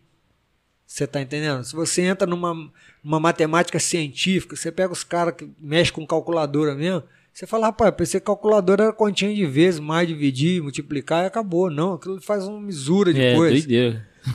Mas é o cara que entende, é uma linguagem dele. Aí ele pega, vê você não sabe, ele pode constranger com aquilo. Entendeu? Então o que acontece? Você não vai me responder uma coisa que você não tem na mente. Então você também não vai me ensinar uma coisa que você não tem na mente. Então os nossos pais reproduzem aquilo que eles têm na mente. A Sim. sexualidade que eles têm na mente, a religião que eles têm na mente. E né? no intuito, às vezes, de ajudar, nem é na maldade, né? Tipo, Justamente. É, Justamente, Entendeu? até mesmo de afirmar. Sim. você percebe é uma questão é, muito mais em voga de distúrbios da sexualidade depois da falta do ensino da masculinidade. E igual eu tava falando aqui. Você chegava com o molequinho na calçada, tira o pinto pra fora meu filho, faz xixi. Hoje ele tem que esconder, ele tem que não sei aonde, ele não pode fazer nada porque os outros vão brigar. Então, isso era feio? É sim, talvez, antiético, tudo, beleza. Aliás, é até atentado ao pudor, né? Se É, o adulto hoje, fizer é. isso, tá preso é. Né? E o que que acontece? Tanto o homem quanto a mulher, né? O homem mais, né? Porque às vezes o homem faz tem mais disposição para fazer isso no meio da rua. Sim. E aí o que acontece com isso? Essas coisas que eram ensinos ignorantes atestavam uma masculinidade de alguém, ou ensinavam que homem é aquilo, macho é aquilo. O que se vem questionando na ideologia de gênero é justamente isso, que a sexualidade é imposta às pessoas. Opa, se ela é imposta, ela é ensinada. Tem outro lado também. Então, quando a gente vai para a Bíblia, a gente percebe que ninguém aprende o adultério de uma, de uma hora. Por exemplo, homem- Davi é homem segundo o coração de Deus. Davi aprendeu adultério onde? Davi tem uma cultura, cara. Nasceu no meio de um povo. Verdade. Ele viu pessoas, ele viu coisas, mas ele era homem. Ele era homem. Aí você pega, por exemplo, o apóstolo Paulo. ele não se fala em hora nenhuma é, eunuco, eu sou eunuco. Entendeu? Ele não se denomina eunuco. Mas ele fala uma parada. Se possível fosse como eu. Olha só. Sim. Nunca tocasse mulher. Vamos pensar agora no apóstolo Paulo ser humano. E eu não estou falando de homossexualidade. Mas eu estou falando de um distúrbio da sexualidade. Mesmo que ele decidiu ser eunuco, mas ele não fala de eunuco por causa de sexo, ele fala de eunuco voltado para mulher. Ele nunca tocou numa mulher. Esse cara era general do exército romano. Esse cara viveu no antro da sexualidade. Qual cultura que esse indivíduo não tinha sobre sexualidade? Quais os demônios da sexualidade esse cara não carregava na mente? Quantas lutas, o bem que eu quero fazer, eu não consigo. Aí ele vai, mas o mal que eu não quero eu faço por virtude da, da carne. Então você imagina um cara que chega e fala: se possível fosse como eu. E aí ele faz uma catarse pessoal. Não tocasse mulher. Mas se você não pode conter-se, é melhor casado que mandar brasa. Não, não é mandar brasa. é abrasar. É abrasar. É da tradução de 2025. Sim, sim. Deus abençoando a gente chega lá. Vai sair, vai É, sair. então, o que, que acontece? O apóstolo ele vai lutar com uma sexualidade. Se você ouvir falando sobre homossexualidade, ele é veementemente duro contra a homossexualidade. Se você vê ele falando com a, como, com a mulher, tratando a mulher, é outra pancada. Parece que ele é um estúpido, muitas das vezes, se você o Sim. lê. Sim. Dependendo da tradução Da mais tradu- an- é, Aí você, você fala, esse cara é sem educação, esse cara não. Então ele machista. necessariamente ele tinha algum problema de ordem sexual. Que não quer dizer que isso seja o espinho na carne dele. Sim. Mas era um dos motivos dele. Eu me esmurro. É, é um dos motivos. Um daqueles socos lá dele que ele se deu estava voltado na área da sexualidade. Com certeza, não é uma, só uma especulação. É uma constatação da fala dele. Então, um ser humano que foi criado dentro de Roma, foi general do exército, teve todas as possibilidades, e ele nunca tocou em mulher, pergunta, ele nunca teve sexo? Talvez. Pergunta, ele era homossexual? Não necessariamente, mas talvez. Mas se ele nunca tocou depois de Cristo. Não, ele não disse isso. Eu É. nunca toquei mulher. Caraca. fosse como eu. Então, não quer dizer que ele tem que ser homossexual, que ele tem que ser eunuco, que ele tem. Mas uma coisa é certa, ele tinha um distúrbio na área. Ele tinha um Caraca. problema na área. Então ele lutava com isso. E aí, se você perceber, quando você vai vê-lo falando sobre o espinho na carne, ele fala sobre o espinho na carne. Se Paulo tivesse algum defeito físico, Lucas o denunciaria ou anunciaria lá no livro de Atos. Porque Lucas falou que ele ficou cego. Né? Lucas falava que uma pessoa tinha Ele dava muita característica clínica. a mão esmirrada É. e tal, essas paradas todas. Ele era mais detalhista com relação Sim, a isso. sim. Então, se Paulo tivesse um problema nos olhos, tivesse um problema de estômago, igual muitas pessoas falam, tentam colocar o espinho na cara, não posso. Eu não posso chegar e falar que era um problema de ordem. Era uma- alguma coisa que pa- aparentemente não era externa, era interna. O fato dele chegar e dizer, eu tenho espinho na carne, é como se o diabo esbofeteasse a minha cara para que eu não me exaltasse das revelações das quais foram me faladas. O cara era um fenômeno, cara. O cara era um fenômeno. Deus usou aquele cara de maneira poderosa. Só que ali naquela área, se você parar analiticamente para passar, não teologizar o negócio, você vai ver que ele tinha uma coisa que não é normal de um homem fazer isso. Então você pega, por exemplo, a, a- a teoria, é, você pega essa, teo- é, essa visão né, de, de entender que ele nunca tocou em mulher, da onde ele aprendeu? Ele algum aprendizado sexual ele teve. Uma coisa é fato, já constatamos, ele mesmo disse que nunca tocou em mulher. Será que ele nunca teve sexo? Ele nunca ligou para isso? Não, uma coisa é certa. Quando ele vai falar de homossexualismo, ele é o cara que mais bate. Sim. Ele chega para Roma e abre a carta de Roma falando, Falando sobre, sobre isso. Eu, homossexualidade. eu É. vejo. Eu vejo. Ele denuncia, Eu sempre. ele se, só uma Não, situação. aham. Ele se reencontra com Roma na carta. Porque ele, ele foge ali em Damasco, depois ele agora se apresenta para Roma com aquela carta. E ele entra com esse lance. Presta atenção. Né? Você pega uma coisa, por exemplo, você pega um produto lá, um whey protein. Né? Quase que isso, né? A introdução da carta é quase o assunto da carta. Você pega o whey protein lá, se você pegar o a primeiro ingrediente do whey protein, ele é 70% da fórmula. Então, se tiver escrito lá soja, seu whey protein é de soja, não é de leite. Entendeu? Então a gente tem que saber disso. Então, quando ele começa a carta com aquilo, aquilo é importante. Eu, eu, sempre li eu, essa, essa questão, eu sempre li como se ele tivesse, é, depois de sido convertido. Você sempre leu como se fosse um pecador, ele estivesse te passando É. serol. Poxa, mas olha pra ele como um ser humano. Caraca, mano. e- mas essa questão dele não, é, Você não censura, não, Matheus? não tocar em mulher, não sei, né? A gente não sabe, a gente tá aqui conversando, mas é por fato dele ser sempre compromissado com aquilo que ele fazia. Apóstolo Paulo se converteu velho. Não, não tô falando, não. Eu não tô falando É da, isso aí. da questão da, só depois da conversão. Sim. Tô falando que ele também ele era comprometido é, com antes de ser convertido. Ele era Sim. um cara que seguia a rixa mesmo. É, ali. é fariseu, né? Mas É. deixa eu te mostrar uma coisa. E aí, quando ele se converteu, ele continuou sendo um cara comprometido, mas agora com os valores. Tá defendendo a, a a masculinidade do Paulo.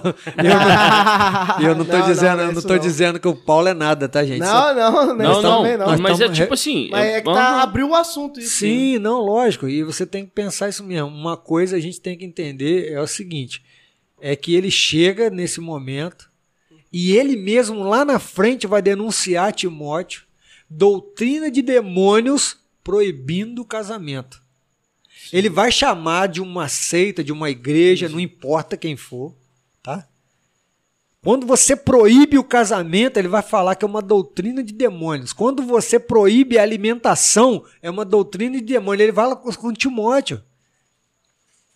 Então ele não está falando que o casamento é errado, ele não está falando nada. Ele está mostrando que existe isso. Tá entendendo? Mas ele vai dizer a proibição do casamento. Então ele não tinha é, é, nem no- na, na- na- na visão dele e nem no judaísmo a possibilidade de um comprometimento de ser um eunuco. Tá entendendo? Mas alguém pode escolher ser um eunuco. Como ele mesmo fala, alguns foram feitos eunuco, ele mesmo fala. Sim, sim. E outros escolheram ser eunuco. Tá entendendo? E aí pressupõe que ele fez isso, Que ele escolheu. ser eunuco. Isso aí Caraca. é fato. Entendeu? Mas há um distúrbio. Por que alguém escolheria ser eunuco tendo um corpo que funciona e uma sociedade que apela? Então existe alguma amarra. Qual é, a gente não sabe, mas existe. Então é uma coisa muito assim. Eu não sei se ele vai brigar comigo na hora que eu chegar no céu, mas tranquilo. né? Funciona assim. Senão vai falar, pô, você deixou entender lá que eu era, cara. Não deixei nada. Não deixei nada. Mas se precisa pensar. Caramba. Ele não manda examinar tudo e reter o que Tá é bom. certo? Tá certo. Vamos reter o que é bom. O cara era fera. Não, Independente ele da postura sexual Sim, dele, ele continuava sim. sendo fera. Então acabou. Monstro. É isso. É o que vai acontecer com a gente quando se pegar uma pessoa com um problema na área de sexualidade. É uma pessoa muito boa, mas tem um distúrbio na área, cara. E não- o distúrbio necessariamente não é uma coisa do homossexual, é uma, é uma coisa. O que, que se chama de distúrbio partindo da Bíblia? O que se chama de distúrbio partindo da Bíblia é toda coisa que não é heterossexual. Não, e, e tem gente, tem gente, é, não vou citar nomes, mas eu conheço amigos que, cara, o cara não liga pra nada. Ele só vive a vida dele. Ele não tá preocupado em namorar, ele não tá preocupado em, em relacionamentos. Ele não, não, não tem lado homossexual. É o cara, o cara é aquilo ali. Ele quer ficar fazendo as coisas dele, vivendo a vida dele, entendeu? Os projetinhos dele, acabou. Aham.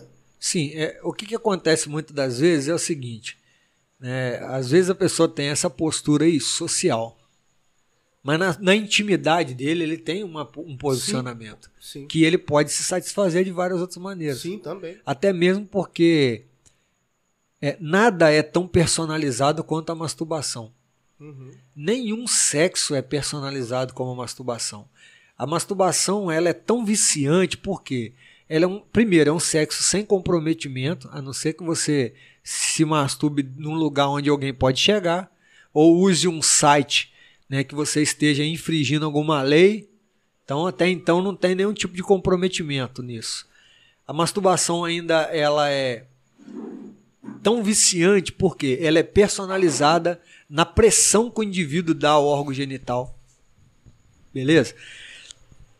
Você dá a pressão que você quer ao seu órgão genital. Nada acontece nisso no sexo, nem na vagina, nem no ânus, nada acontece. Nada dá a pressão personalizada que uma masturbação faz. Por Sim. isso ela é tão viciante. Outra coisa, ritmo. Ritmo. Ah, ritmo. A pessoa dá o ritmo que ela quer, tanto o homem quanto a mulher. Dá o ritmo que ele quer ao sexo ali que ela está praticando consigo mesmo. Uma outra coisa que a gente percebe é que esse indivíduo usufrui, por isso sexualmente, de visualizações de vídeos, de revistas ou de, de pessoas que atraiam né, a sua, a, a, sua, o seu senso estético, satisfaçam. Então, o indivíduo que se masturba ele tem pressão personalizada, ritmo personalizado, ele tem o tempo personalizado, é do jeito que ele quer. E outra coisa, ele vai se relacionar com a imagem que ele quiser, sem nenhum tipo de comprometimento Sim. aparente. Mas ele destrói a vida dele e, se for casado, vai destruir o seu casamento.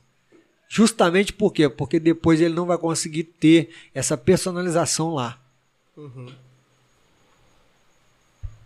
Não, isso, aí é, isso aí é sempre muito louco. É algo que sempre como é que eu posso dizer? Depois que a gente já ouviu isso de você, né? Mas é algo que sempre me fez muito pensar depois que você falou. Eu falei, caramba. É algo que. Se... Não é uma coisa só. Não, eu, eu digo assim, pelos jovens de hoje, entendeu? Cara, se eles souberem disso, e esse vídeo é tão importante por causa disso, cara. Porque. Cara, se eu soubesse talvez disso, né? Vamos dizer assim, há tempos atrás. Não quer dizer que eu não masturbaria, mas eu pensaria muito mais. Sim, teria Aí algum que eu ponto, digo, né? É, da conversa. O que foi ensinado pra gente é pode não pode. Não, acabou. e que é bom. Todo, é, você pergunta o cara casado. Você vê em qualquer vídeo, tipo, ah, melhor é depois que você é casado. Você já ouviu falar nisso? Sim. Entendeu? Os caras são tipo assim, isso é normal, cara. Aí quando chega um, um cara igual você, que entende do assunto, que trabalha dentro disso, que fala, pra gente que, que é, né, o jovem, né, adolescente que tá tão fácil hoje, cara, isso é muito importante. É. E o que precisa fazer é isso mesmo, não é só denunciar atitudes, mas é uma coisa de anunciar qualidade de vida também. Sim. Então, quando a gente fala, é, eu dizia distúrbios da sexualidade. Se você parte da Bíblia como parâmetro, um distúrbio da sexualidade, por exemplo, se você parte da Bíblia como parâmetro, um distúrbio da sexualidade, né, por exemplo, seria a qualquer coisa que não é a relação heterossexual. O padrão bíblico é a relação heterossexual. Então é muito simplista para esse mundo totalmente pluralizado de conhecimento.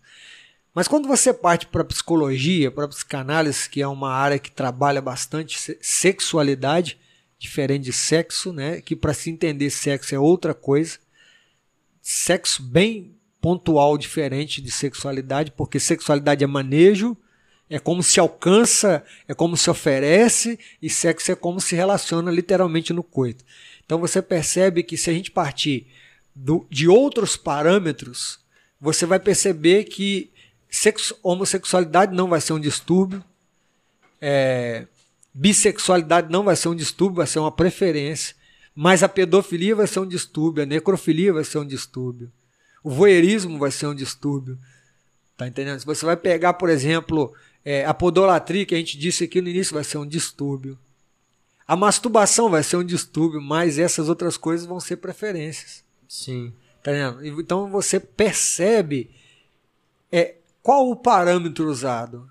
Então, pessoas, por exemplo, que não têm a Bíblia como parâmetro, vão para esses outros parâmetros. Então, tudo se parece normal. Poxa, a Bíblia não fala de masturbação, a Bíblia fala de masturbação quando fala de olhar, desejar, pecar. Você Sim. olha, deseja, peca, você cometeu adultério. Você olha, deseja, peca, você transou. Você olha, deseja, peca, você obteve coito, tirou, usou o outro, abusou da imagem do outro. Né? Qual pessoa, por exemplo, que tem laço né, diferente de um vídeo, faz uma foto no Instagram e de repente tem alguém se masturbando, olhando a foto dela, e esse indivíduo fica sabendo disso, o marido dela fica sabendo disso, de olhar para uma foto vai ficar feliz, não, vai se sentir como se tivesse sido traído, a mulher como se tivesse sido usada e o marido pode reagir com violência ao indivíduo que usou a foto da esposa. Então é uma questão de mente, não é uma questão só de pênis e vagina. Sim. Você falou que a gente tem que trazer o questão da. o que o cristianismo, o que a Bíblia fala em relação a isso. E, e não o que é oferecido no mundo. E vejo que às vezes na igreja tem acontecido bastante isso, porque hoje em dia você vê pessoas já comentando. Ah, isso entre os jovens já tá normal. Tá ligado? Sexo antes do casamento. Tá, tá normal isso já. Isso já. Ah, aí sei que a Bíblia fala que é pra depois do casamento, mas isso acontece. Você acha que não acontece? Aí tem gente que já tá é, deixando isso virar aquela coisa super normal. Apesar de trabalhar, ter trabalhado diretamente com jovens muitos anos, né? Hoje eu ainda continuo fazendo, mas talvez não. Por dire- mais que seja verdade. É. Mas eu acho que não é a maneira de a gente. É uma coisa que, que a gente fala, ah, pastor, você trabalha com jovem, molecada gosta do senhor para danar. Eu falei, na maioria talvez não. Porque eu era o cara que denunciava aquilo lá, cara. Eu fiz muita inimizade sem saber. Porque eu denunciava o indivíduo no púlpito sem falar o nome dele. Pai, vou, vou contar aqui uma vez. Aí, Evandro chegou na frente da loja lá, trocar ideia com a gente. entra aí, entra aí. Ele, jo- ele jogou. Tá gravando? Não, tá, não. Tá, tá, É, tá lá, gravando. lá parou, mas tá no áudio, tá no áudio. Tá no áudio? Então tá bom, graças a Deus. Rapaz, esse Mas cara. vai sair o áudio. Chegou, chegou um amigo e soltou a piada, só vi o cara ficando sem graça. Ele perdeu, perdeu, aquele dia ele perdeu. Rapaz, Ele tentou esquivar, mostrou e tudo. O atestado de, de comprometimento, mas ali perdeu. ah, só vi o sorriso amarelo, como diz o outro. Não, não sorriso- adianta. Não adianta debater, cara. Né? Se debater, mais você, denuncia, se- você se, se revela. É só falar, cara, eu fiz. E eu não tenho essa dificuldade, então por isso que eu falo. Eu contei aquela parada do Rio para mostrar uma coisa. Quando eu começo as palestras, eu falo, galera, eu vou falar disso, mas eu não tenho moral para te dar. Eu vim disso, disso, disso, disso, e não estou aqui por causa da minha autoridade, eu estou assim por causa da autoridade dele. Mas no dia que eu entendi a autoridade dele, eu mudei de vida. Se é isso que você quer saber. Aí vamos pegar aqui uma coisa, vai- já que vai sair no áudio, tava fazendo uma Aham. roda em Boaventura. Né? Tava fazendo a roda lá em Boaventura. Aí de repente colocou aquela roda, molecada mais tranquila, né? Aquelas perguntas básicas e tal, não tinha muita pergunta difícil, não. Aí tem um amigo meu lá, né, que ele não vai, talvez ele não vai ouvir o áudio. eu não vou citar o nome dele não, mas ele tava lá, ele atenta bastante o sujeito. E aí ele botou uma perguntinha de veneno no meio do baú. A gente fazia a roda dos esclarecedores, Aham. né? A roda dos esclarecedores do fundo do baú. É o nome do, Eu lembro, era aqui, projeto. era aqui na Batista aqui, né? é, fizemos em várias Aham. igrejas. Né? Fizemos em vários congressos, sítio. Tem gente que não deixava fazer na igreja porque falava de coisar e coisar não pode falar na igreja. coisar tem que falar lá de fora. Né? Coisar tem que falar lá de fora. O único que coisaram dentro do tempo foi o Ofni e Finéias, né? Que faziam isso, né? Morreram. Entendeu, gente? Coisar no quarto. Né? Não tem um lugar próprio. né? Então, não é a casa de Deus, é, não é a casa da mãe Joana. Né? Então, eles tentaram fazer da casa de Deus um antro de prostituição. Mas ele colocou lá na pergunta. E é isso que eu vou trabalhar. É isso que eu quero trabalhar comigo. E ele pegou lá, botou e tal, aquele monte de pergunta, responde isso, responde. De repente eu puxei uma pergunta. E eu abria, kamikaze. Kamikazecamente. abria, cara. Pergunta na cara, na lata. E puxava do fundo do baú, como se fosse uma coisa que tá guardada dentro da gente. Puxava, levava um baúzinho e puxava do fundo Massa, do baú. massa. Massa, a psicologia do negócio é legal. né? A apresentação é, é simples, mas é tem a psicologia do, do, do que está escondido. Sim, sim. E a pergunta é feita de maneira anônima, para o cara esculachar e tudo. Beleza, aí o cara botou lá. Pastor, o senhor já se masturbou? Na pergunta. É bom? Eu falei, eu li assim. Falei, cara, tem uma pergunta aqui, cara, que é da hora, brother. E os pastores estavam assim, tinha uns caras assim e tal, e o cara tava lá, o infeliz do amigo, meu inimigo, tava lá, você tá comigo ou tá com o inimigo, pô? Tá, tá com o inimigo. Hum. E agora era a hora do pastor, como é que eu ia reagir diante daquilo? E aí eu, Pô, cara, olha a pergunta que fizeram. Pastor, o senhor já se masturbou? É bom? Aí eu falei, cara, já me masturbei pra caramba, é bom pra desgraçar, né? E eu aceitei a fé em Cristo Jesus, parei, e é por isso que eu tô aqui, porque vocês estão tudo viciados em pornografia e eu tenho que estar tá aqui para tratar de vocês agora. É por isso que eu tô aqui. cara, mas o cara, ri, ri, ri. Porque eles esperaram que eu ia falar, não. Porque eu sou pastor. Calma aí, filho. Nunca fez isso, né? Por isso, né, nunca fiz isso. Como diz o outro, em toda essa sexta-feira eu nunca fiz. é isso. É, tem gente que fala, nunca, é, nunca em todo esse dia. É assim que as pessoas agem. Então, quando eu entendi que aquilo ia me fazer mal, como homem, como homem para mim, como homem para minha esposa, e o negócio não era uma questão só de moralidade, é uma questão biológica. É uma questão de personalização da sexualidade no, no órgão genital. Pô, calma aí, cara, isso vai me dar problema daqui a pouco. Eu não vou ter a mesma quantidade de hormônio, eu não vou ter a mesma saúde. E aí eu vou lidar isso como? E aí comecei a ressignificar o negócio por fé, por entendimento. E aí eu comecei a, a tentar ajudar pessoas. Né? Não é garantia de sucesso, porque é como nutricionista. Você chega lá, ele te dá a receita, você tem que se virar para não comer um bolo. Pô. Então é um problema aí que depende do outro para o sucesso. Sim, sim. É isso aí, molecão. É isso aí. Remedinho? Remedinho pro pessoal. Todo aquele remédio. Não é azulzinho, não, né? Diazepam. tá vendo aí? É... Cara, é uma das coisas, o remédio da humanidade é uma coisa que não é divulgada. Né? Não é divulgada porque a medicina psicológica e a medicina biológica não, não permite, né? Mas eu vou divulgar. É maconha, não. é, é parecido, mas não é. É ruim como, difícil como. Se chama arrependimento. Né? O arrependimento é para covardes no mundo. No reino é para nobres. Entender que estava errado e atender que estava errado vai mudar a vida de qualquer pessoa. O orgulho mata as pessoas, o orgulho submete a pessoas a julgamento, submete a pessoas a constrangimento social. Então fica aqui a bula.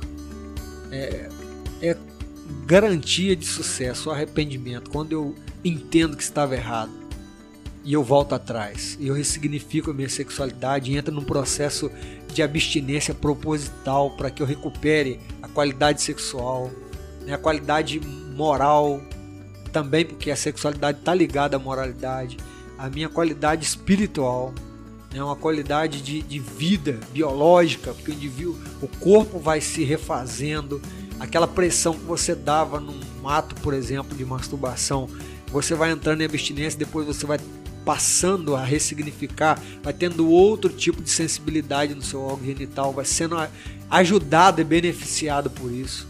Entendeu? Então fica aí a grande questão é a metanoia, né, que é a palavra de mudança de mente, o arrependimento. Né? Fica o nome científico, né, grego, né, metanoia, e fica o nome comum, né, do genérico aí que é o arrependimento. Ele vai mudar todas as coisas. O arrependimento vai salvar o mundo, o arrependimento pode salvar a sua vida do inferno, o arrependimento pode salvar a sua sexualidade, o arrependimento pode salvar a sua família, o arrependimento pode salvar a sua vida. Esse é o remedinho de hoje. Na veia. É isso aí, né, maninho? Pode tomar que sem medo, né? Não é que não é injeção sem, do coronavírus, não, né? Sem contraindicações. Algumas preocupações, mas sem contraindicações. Então é isso aí. Pastor, Nesse aí a viagem é realmente boa, né? É. Esse remédio. Mais uma vez, obrigado pelo Show, convite. É, aqui a casa está portas abertas para você, não só para gravar quando a gente convidar. Quando o senhor parado. eu queria fazer uma série de pregações, eu quero fazer algo. Para você mesmo, pra você pode ficar mesmo, à vontade. Vem cá, é. com todo prazer, marca um dia, a gente grava a gente não tá montando pra gente, é pra usar mesmo, pra quanto mais espalhar essa mensagem do reino, mais a gente vai se sentir o objetivo concluído, né? Isso aí, pô. E você que tá aí, não tá nos assistindo nesse momento, a verdade é, é. Só vai estar tá o áudio ouvindo. finalzinho. A gente se vai melhorar isso também. Se inscreva no nosso canal, deixa o like, compartilha pra geral. E Deixa aí também assuntos pra gente falar, que a gente traz os caras que nem o Evandro, assim, uns assuntos pesados. Pode mandar que ele responde. É, Se não respondeu, o posto Piranga tá ali mesmo. Já dizia o gordinho filósofo. né? Passa no posto Piranga. Isso. Sabe Tem, a- tudo. Tem também o nosso Instagram, segue a gente lá, que a gente tá postando várias coisas lá. Os vídeos, quando sai, a hora que sai, cortes, né, mano? Tudo. É isso aí. Você vai conhecer um pouquinho da gente também lá. Dois gordos feios. Barbudo, Tem um negão amigo nosso, feio também demais, mas gente boa. mas. Tudo convertido, eu acho. É. Procurando, né? Procurando. Entra no benefício da dúvida. Mas é isso aí, né, mano? Mais uma vez, obrigado a todos que vão estar aí ouvindo e compartilha pra geral essa, esse vídeo. É isso aí. coisa pra falar, Não, mano? acho que é só isso mesmo. É isso mesmo? E comenta aí se vocês gostaram do nosso cenário, dê Sim. ideias também, entendeu? Porque a gente não é dono do- da verdade, não. Na verdade, a gente tem quebrado a cabeça com esse trem, né, mano? Tem quebrado e tá aí. Sinceramente, a gente não é youtuber, Não somos, não. mas a gente tá tentando. Só dá uma sugestão do Pitbull da próxima vez. Bota Ah, é. Ah, um, um maiorzinho, porque a gente não costuma pisar nele, quase que eu pisei nele aqui. Desligou a luz, né? Pelo menos. Desligou, É. não tem pressão, pressão, pressão. Aqui ele tem pressão, né? Ele tem presença. Ele é pequenininho, mas tem presença. Tem, bicho, sabe chegar. Ah, chamou a atenção. Então é isso aí, né? É isso aí, galera. Fiquem com Deus. Mais um podcast finalizado. E até a próxima.